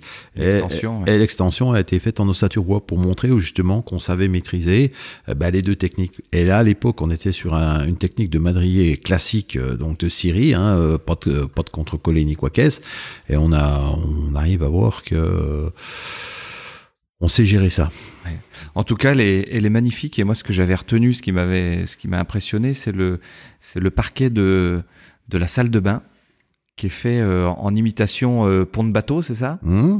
C'est mmh. quoi? C'est comme type de bois avec un, un jointage spécial? Ouais, ouais, c'était un jointage spécial. C'était du tech avec un joint qui se mettait en résine. Donc long, long euh, de d'exécution, hein, de, de, de, pause. Bon, euh, j'ai eu l'occasion de visiter une très très très belle maison faite par un collègue, euh, par un collègue pardon, en Aquitaine, et qui avait exactement la, le même visuel et compagnon du Tour de France et tout le bazar. Et quand avec les clients on a pu visiter la maison, on est arrivé justement à la salle de bain et on a commencé à enlever nos chaussures. J'étais avec mon frère. Et lui, il a éclaté de rire, et les clients ont éclaté de rire en disant non, c'est du lino. Et c'était exactement le même visuel. Donc c'est vrai qu'aujourd'hui, avec des, des, stratifiés, bon là c'est vraiment sur du sur le, le, le, le pur, le vrai quoi. Euh, mais aujourd'hui on a le, même rendu à des coûts moins chers euh, et, voilà quoi. Ouais. Mais en tout cas, le, les, les, maisons sont vraiment sont vraiment superbes. Dans quelle région vous vous sévissez le plus?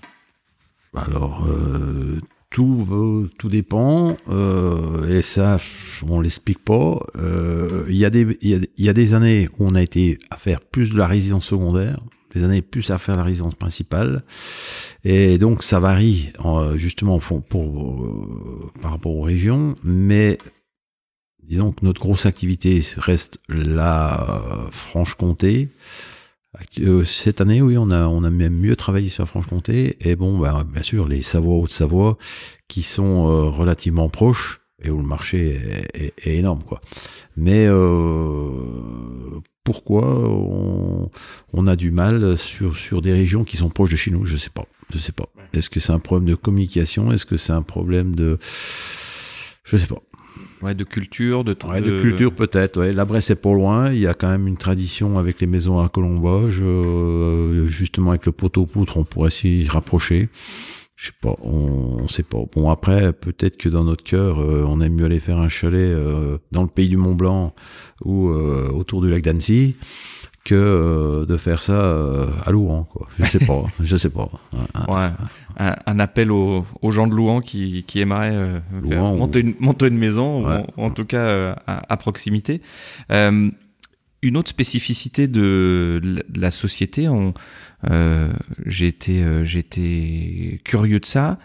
Il y a des gens qui construisent eux-mêmes leur maison. Et l'avantage du madrier, il, il se situe où là-dedans? Ce qu'on appelle l'autoconstruction. L'autoconstruction. Donc, euh, si on revient en arrière, c'était ce que notre père euh, a voulu, c'est le kit, le kit. Alors, euh, le do it yourself, quoi. Le, C'était précurseur. Tout à fait. Et bon, nous, on fabrique. Nous, on pose pas. Donc la pose est toujours faite par des sous-traitants extérieurs.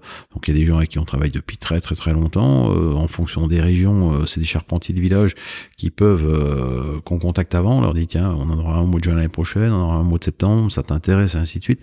On va fonctionner comme ça.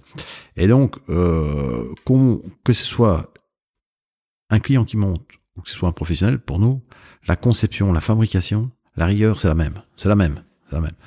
Donc, euh, euh, on a eu, à une certaine époque, 80% des gens qui montaient eux-mêmes. 20% ont s'occupé du montage. Et ça, je vais le dire, le jour où les 35 heures sont arrivées, comme par hasard, ça a été l'inverse. C'est-à-dire que les gens ont dit, ah non, attendez, nous, on nous a dit, c'est pour profiter de notre famille, c'est pour faire du sport, c'est pour les loisirs. Et les gens ont dit, c'est pas grave, nous, on va emprunter plus, mhm. mais on veut pas s'enquiquiner.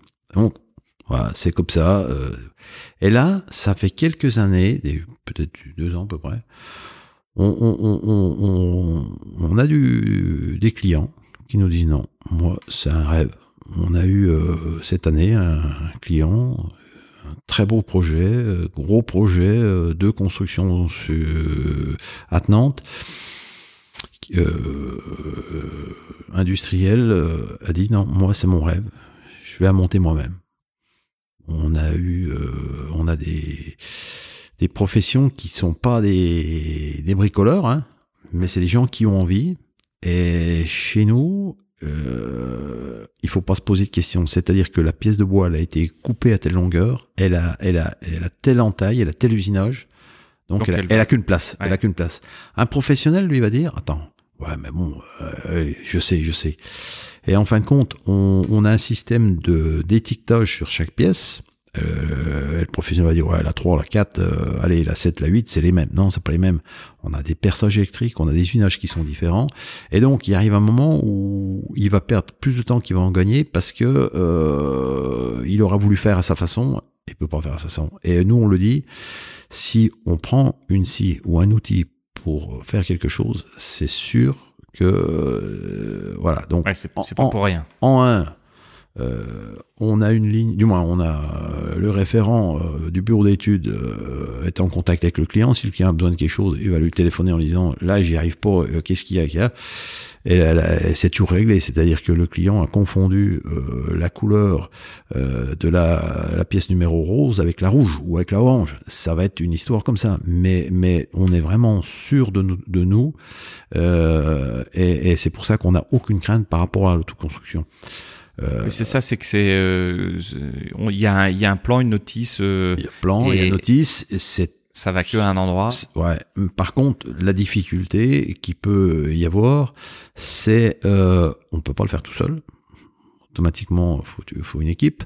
Donc, euh, idéalement, une équipe de quatre personnes, deux qui sont euh, sur euh, sur la construction et deux qui sont à côté, parce que bon, je veux dire, un chantier c'est un chantier, donc il y a de la terre, il faut lever les jambes autrement. Donc, à la limite, les deux personnes, ça, ils peuvent se, ils peuvent se permuter toutes les deux heures ou toutes les demi-journées, mais il faut taper les madriers pour euh, pour monter. Donc ceux-là, à la limite, peuvent être en basket et puis euh, être équipés d'une euh, d'un gros marteau à frapper. Et les deux autres, bah, ils peuvent être en paire de bottes et puis et puis et puis approvisionner le chantier. Mais voilà, c'est pas, il faut pas que ce soit la, la Donc il y a il y a, il y a ça à prendre en compte. C'est quatre personnes. Un peu de formation. Quoi. Ouais, c'est surtout du bon sens. Et puis, euh, bah, il y a des gens qui nous téléphonent en disant j'y arrive pas. Euh, euh, bah, prenez voir euh, le plan là. Ah, ah, oui, attendez, attendez, il est dans le coffre de ma voiture. Non, on peut pas y arriver. Je veux dire que euh, il faut être clair. Il faut à un certain moment un engin de manutention. Un engin de levage bah, De levage, qu'on a quand même des pièces que malgré qu'on soit avec des pièces madriers, manu portable, quand on travaille à, à même le sol, ça va. Quand on commence à être euh, dans la partie étage à partir de 4 mètres ou, plus et tout bazar, c'est un peu compliqué, ça devient un peu dangereux quoi. Donc euh, ça, c'est à prendre en compte. Et, bon, dès l'instant où on est en hauteur, eh ben, faut pas avoir le vertige et ça, ça se, ça se contrôle pas. D'accord. Donc c'est c'est des produits qui euh, qui en plus d'être d'être esthétiques et, et bons à vivre, en plus on peut le faire soi-même. Fait soi-même. Alors là, là, là, c'est juste d'aujourd'hui. Hein. On a un client euh, en Côte d'Or qui a fait euh, sa maison une vingtaine d'années. Et là, on, est en train de réaliser la maison de son fils. Donc, euh, elle doit partir la semaine prochaine, mais on lui a livré avant-hier un petit garage. Donc, une partie fermée et une partie ouverte. Et ils nous ont envoyé hier soir par SMS une photo en nous disant que, bon, bien sûr, tout était génial et ainsi de suite, et qu'ils ont mis 10 heures pour, 10 heures pour l'empiler. Bon, c'est quelque chose quand même qui fait euh, 10 mètres par 7, 70 mètres carrés au sol, et ils ont, ils ont réussi à, à, monter ça sur la partie euh, empilement de madrier. C'est pas mal. En une grosse journée. En une grosse journée, bon, je pense qu'ils étaient trois, eux, et euh, voilà. Et, et, donc la maison doit arriver, doit être chargée, je crois, euh, la semaine prochaine et tout ça. Et on n'a aucune appréhension. Et s'ils ont pris le, le challenge de le faire, c'est que le père avait encore des bons souvenirs. Quoi. bon, c'est c'est c'est magnifique. En tout cas, euh, oui. Mais c'est de plus en plus euh, aujourd'hui qu'on voit arriver des gens qui sont les enfants de clients ou les voilà on travaille hier euh, Laurent avait un rendez-vous euh, un client qui a perdu ses parents et euh, à qui on avait fait la maison et qui aujourd'hui veut des conseils parce que bah, il en ferait bien une quoi. Il en ferait bien une. Et pour l'instant bah voilà il vient que que chez nous parce que parce que ses parents étaient tellement contents de leur maison que donc c'est du bouche à oreille.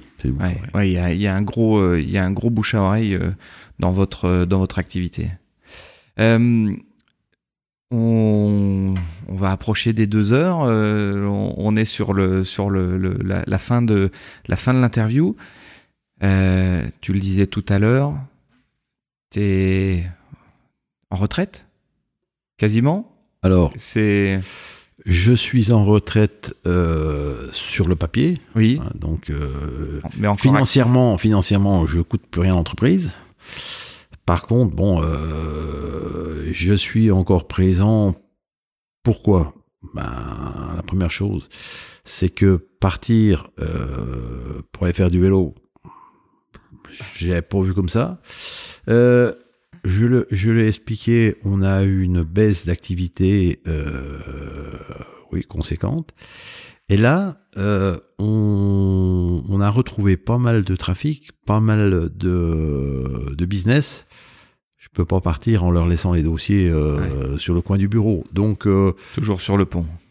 Au mois de juillet, on a, ça a été acté, donc je, reste pour, euh, pour leur donner la main. Euh, je suis encore président de la société malgré que euh, non rémunéré.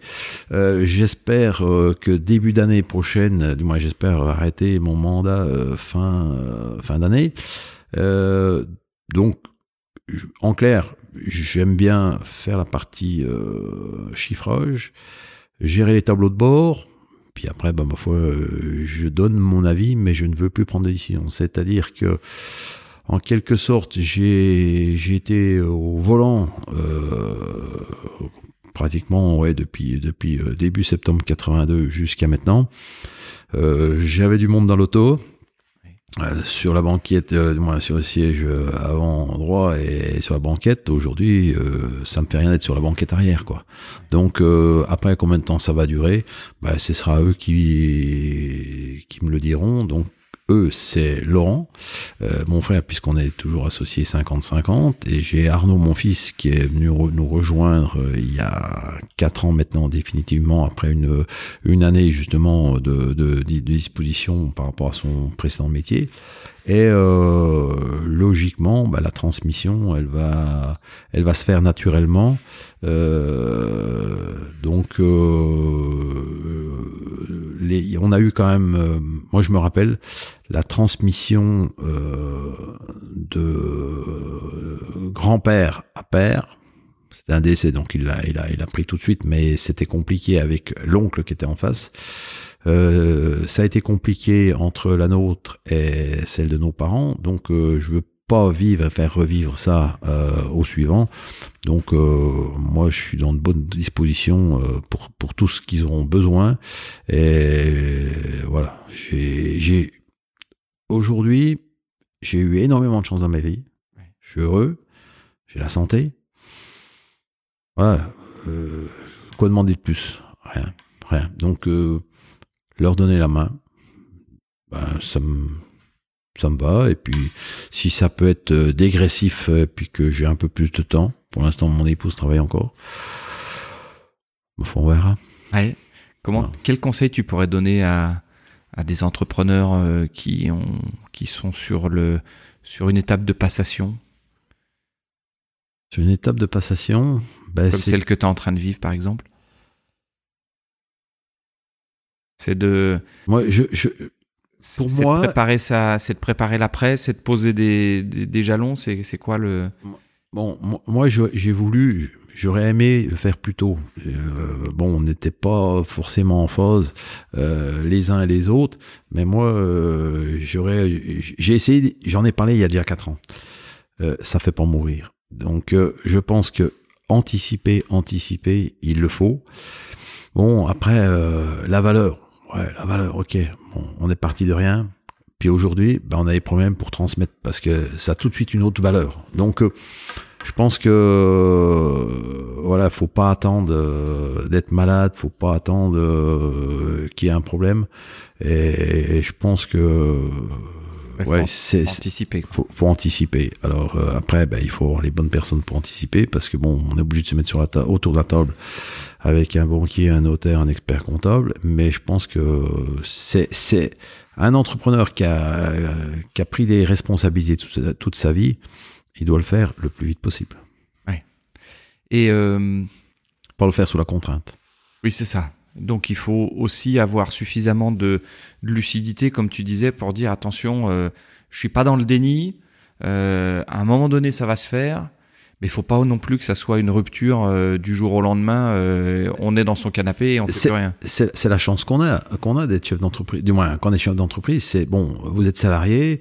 Euh, bon, fois, euh, le pot de départ c'est tel jour, telle heure. Vous avez vos fleurs et puis votre médaille et puis puis le lendemain, ben ma foi, vous êtes à la maison. nous, voilà, on a on a construit quelque chose. bon, j'ai un collègue avec qui, du moins, j'ai deux collègues que j'ai rencontrés il y a pas très longtemps. c'est ça, c'est-à-dire qu'ils ont passé la main, mais ils sont encore un petit peu là, bah, un déjà ça rassure le banquier, deux euh, pour un ça rassure le banquier, et puis pour certains, ça va être, ça va rassurer les clients, euh, ça rassure aussi le personnel en disant, bah, il sauve pas comme un voleur, hein, il m'a embauché, mais maintenant, euh, voilà. Et, donc, je pense que c'est une chance qu'on a de pouvoir continuer et puis, puis apporter notre notre expérience. Moi, aujourd'hui, bon, je vais, je les laisse faire. Ils feront les erreurs qu'ils auront à faire. On n'a pas à les juger. Je veux dire, on en a sûrement fait à l'époque. Et s'il y a danger, bah, il y a un moment à leur dire euh, méfie-toi ou, ah. ou euh, voilà. Mais voilà, aujourd'hui. Euh, faut enlever, faut enlever les petits trous du, du vélo et puis, euh, ah oui, et puis être là si jamais il y a une grosse chute. Mais euh. on travaille avec Laurent depuis très longtemps, donc euh, il connaît tous mes travers et, tous mes défauts. Mais bon, voilà, il. Et réciproquement. Ouais, non, mais tout à fait. Mais bon, voilà, il je, je veux pas dire que voilà, je me sauve et puis puis que qu'ils sont incapables. Donc Laurent a la, maturité, Arnaud monte assez vite en puissance par rapport à ça. Et après, c'est normal qu'il gère pas la boîte de la même façon qu'on l'a qu'on l'a géré parce que les temps ont changé, parce que parce qu'il y, a beaucoup de choses. Mais bon, voilà, moi je suis heureux de si je peux leur donner la main. Après, ma foi, ce sera le temps que ce sera. Et puis et puis euh, ouais, moi je suis pas. Comment tu comment tu vois la suite? Euh euh, par rapport à l'entreprise Comment tu... Euh, quels sont les enjeux pour l'entreprise Quels sont les enjeux de demain pour l'entreprise? Pour la construction Chauvin? Bah, les enjeux, euh, c'est, alors. C'est principalement des enjeux sur le produit?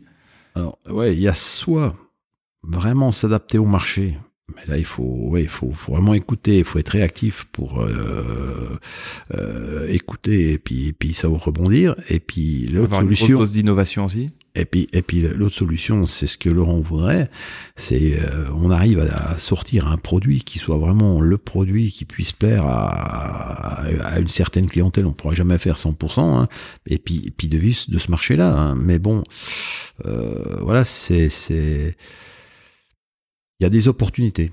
Faut prendre les opportunités.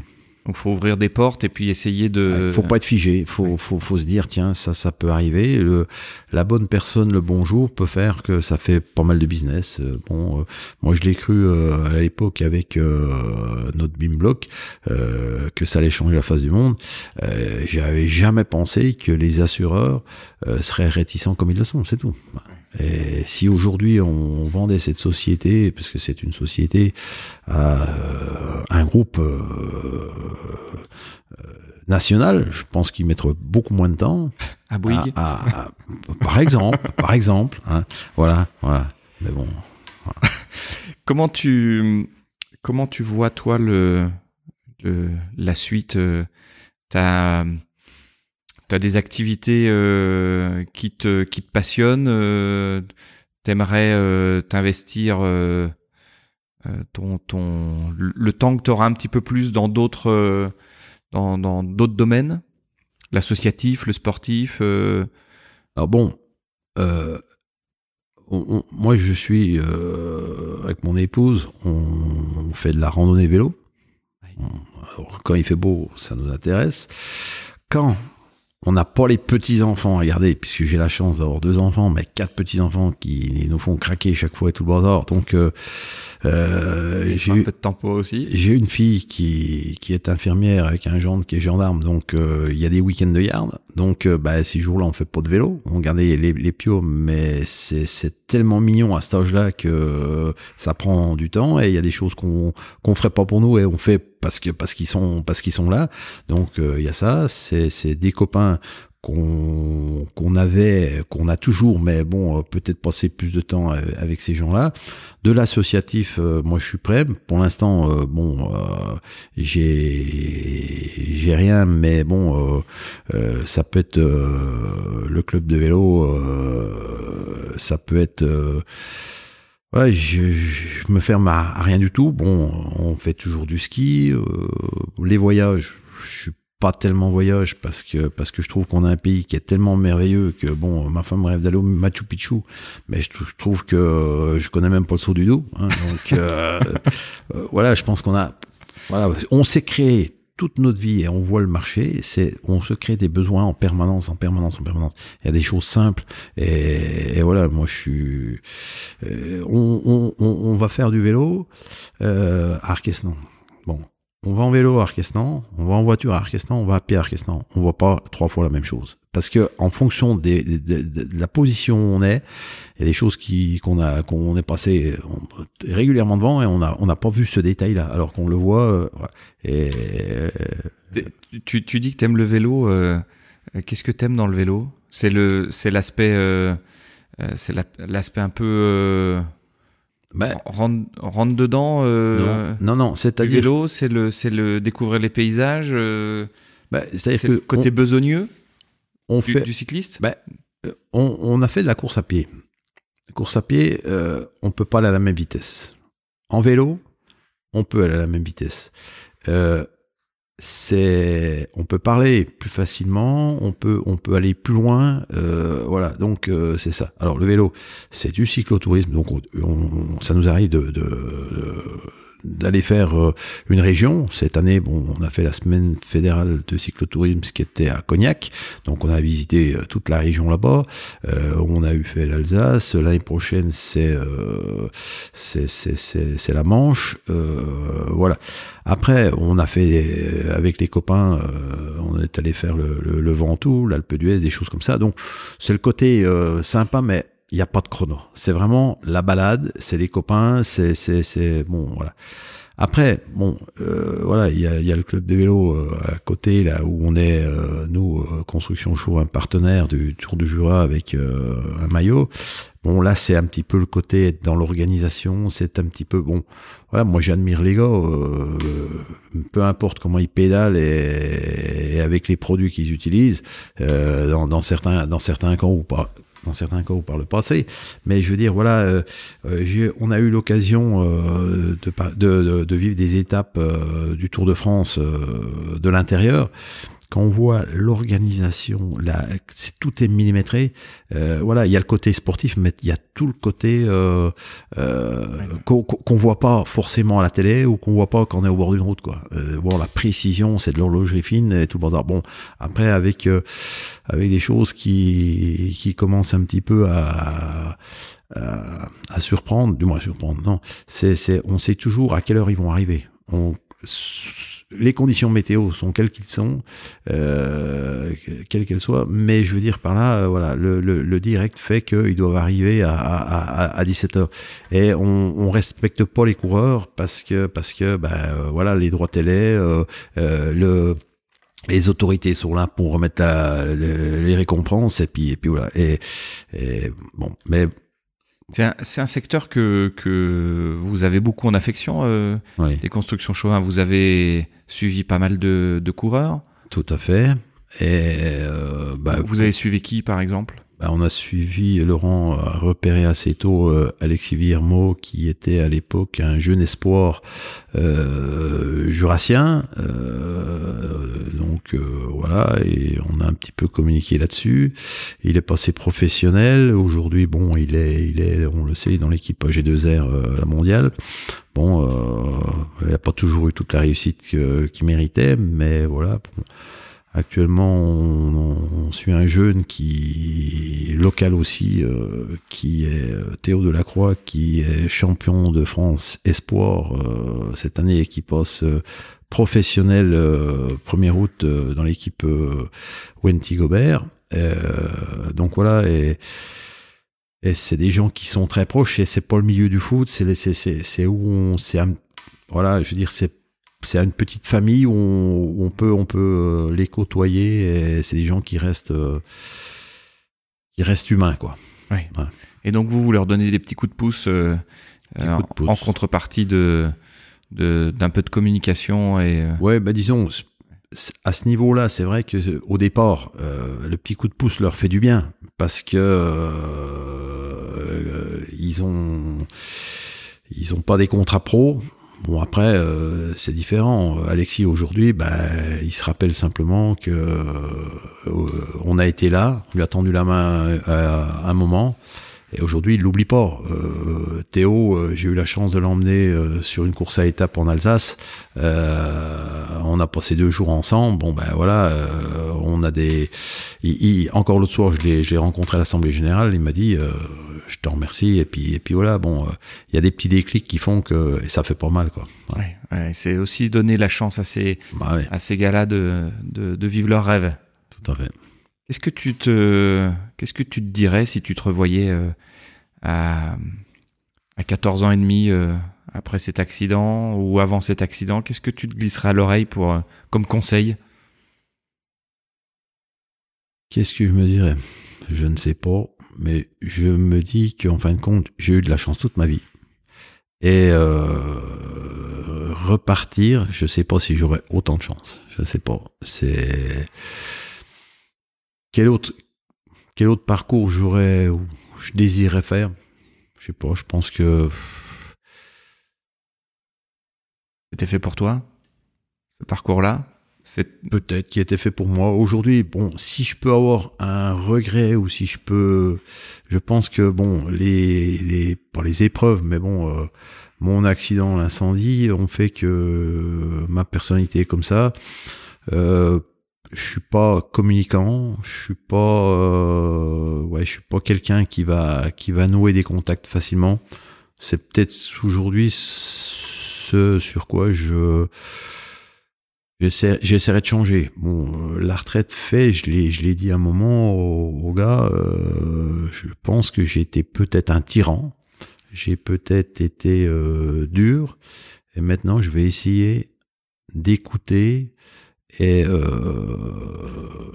voilà de d'essayer d'apporter quelque chose alors que j'ai imposé beaucoup, beaucoup, beaucoup parce que parce que ben il y avait des enjeux, parce qu'il y avait des engagements de prix, parce que parce que ben voilà, euh, si on a donné la parole, euh, ben ça doit être euh, comme ça. Et puis à un moment, s'il se passe rien, je l'ai dit, hein, moi c'est on ou off, hein, c'est pas pour être, ça peut pas être entre les deux. Donc si je dis on y va, faut y aller. Donc c'est vrai que j'ai sûrement oui, t'es un homme d'engagement, donc euh, ouais, fallait fallait tirer la remorque. Et j'avais pas, j'ai pas les les mots, j'ai pas la manière de le dire. Bon, euh, voilà, les gens qui me connaissent, ils savent comment je fonctionne, mais c'est vrai que j'ai pas, euh, j'ai pas le tacle, quoi. J'ai pas le, j'ai pas la manière. Mais bon, c'est comme ça.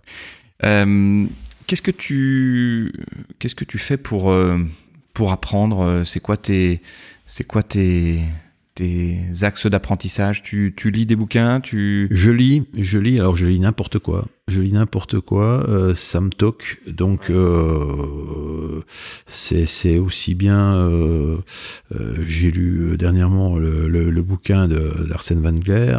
là, je lis un bouquin qui s'appelle Le droit m'a le froid, le froid m'a sauvé. j'ai lu il y a 15 jours le bouquin sur Amazon. J'ai lu.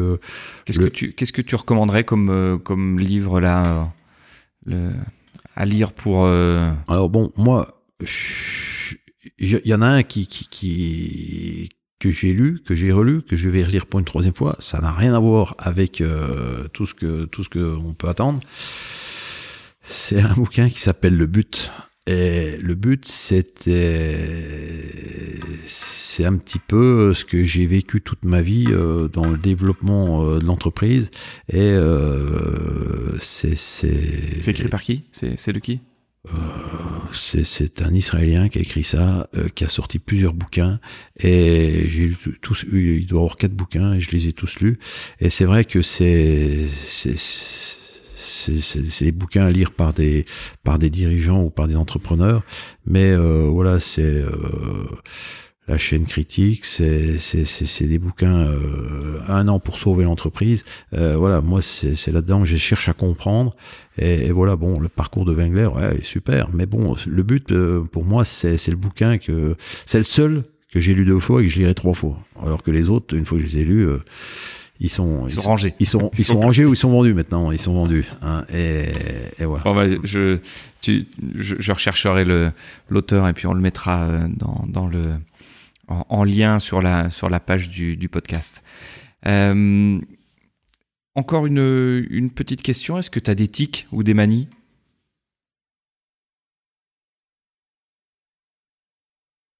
Hein? C'est pas évident comme question? Non, c'est pas évident. Euh...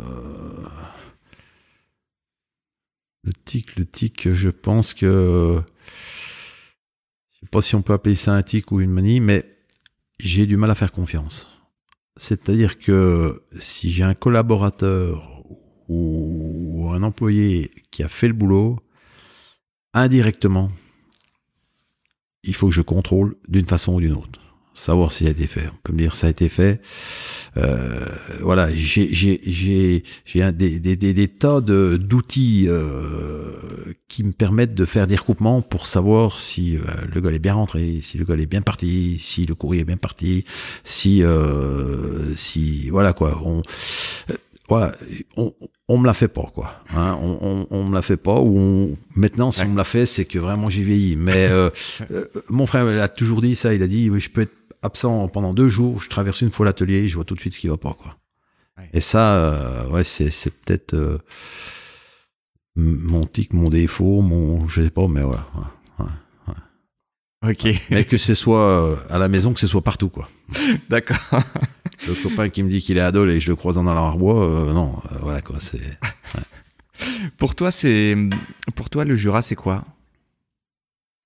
Le Jura, c'est Qu'est-ce qui définit le mieux le Jura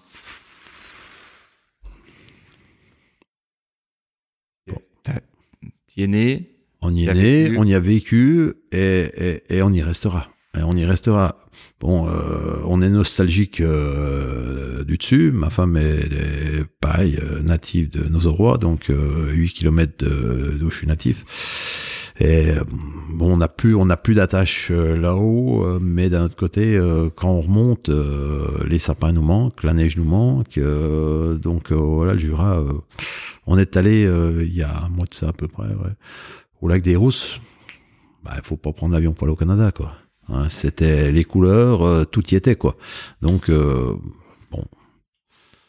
non, le Jura, c'est merveilleux pour faire du vélo, c'est merveilleux. On n'est pas loin pour le ski, on n'est pas loin pour les balades. Euh, voilà, c'est. On va parler habiter au Portugal, non on, pense bien fort euh, aux, aux, Jurassiens qui sont allés au Portugal. Bah merci beaucoup, Franck. Eh ben, merci, euh, Olivier. Merci, ça a été un, un bon moment. Oui. Bah, merci. Un, un, bon moment partagé.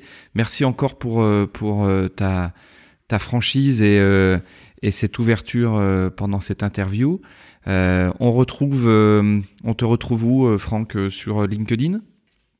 Non, sur Facebook Pas bien. Non plus? Pas bien. non, non, non. On me retrouve.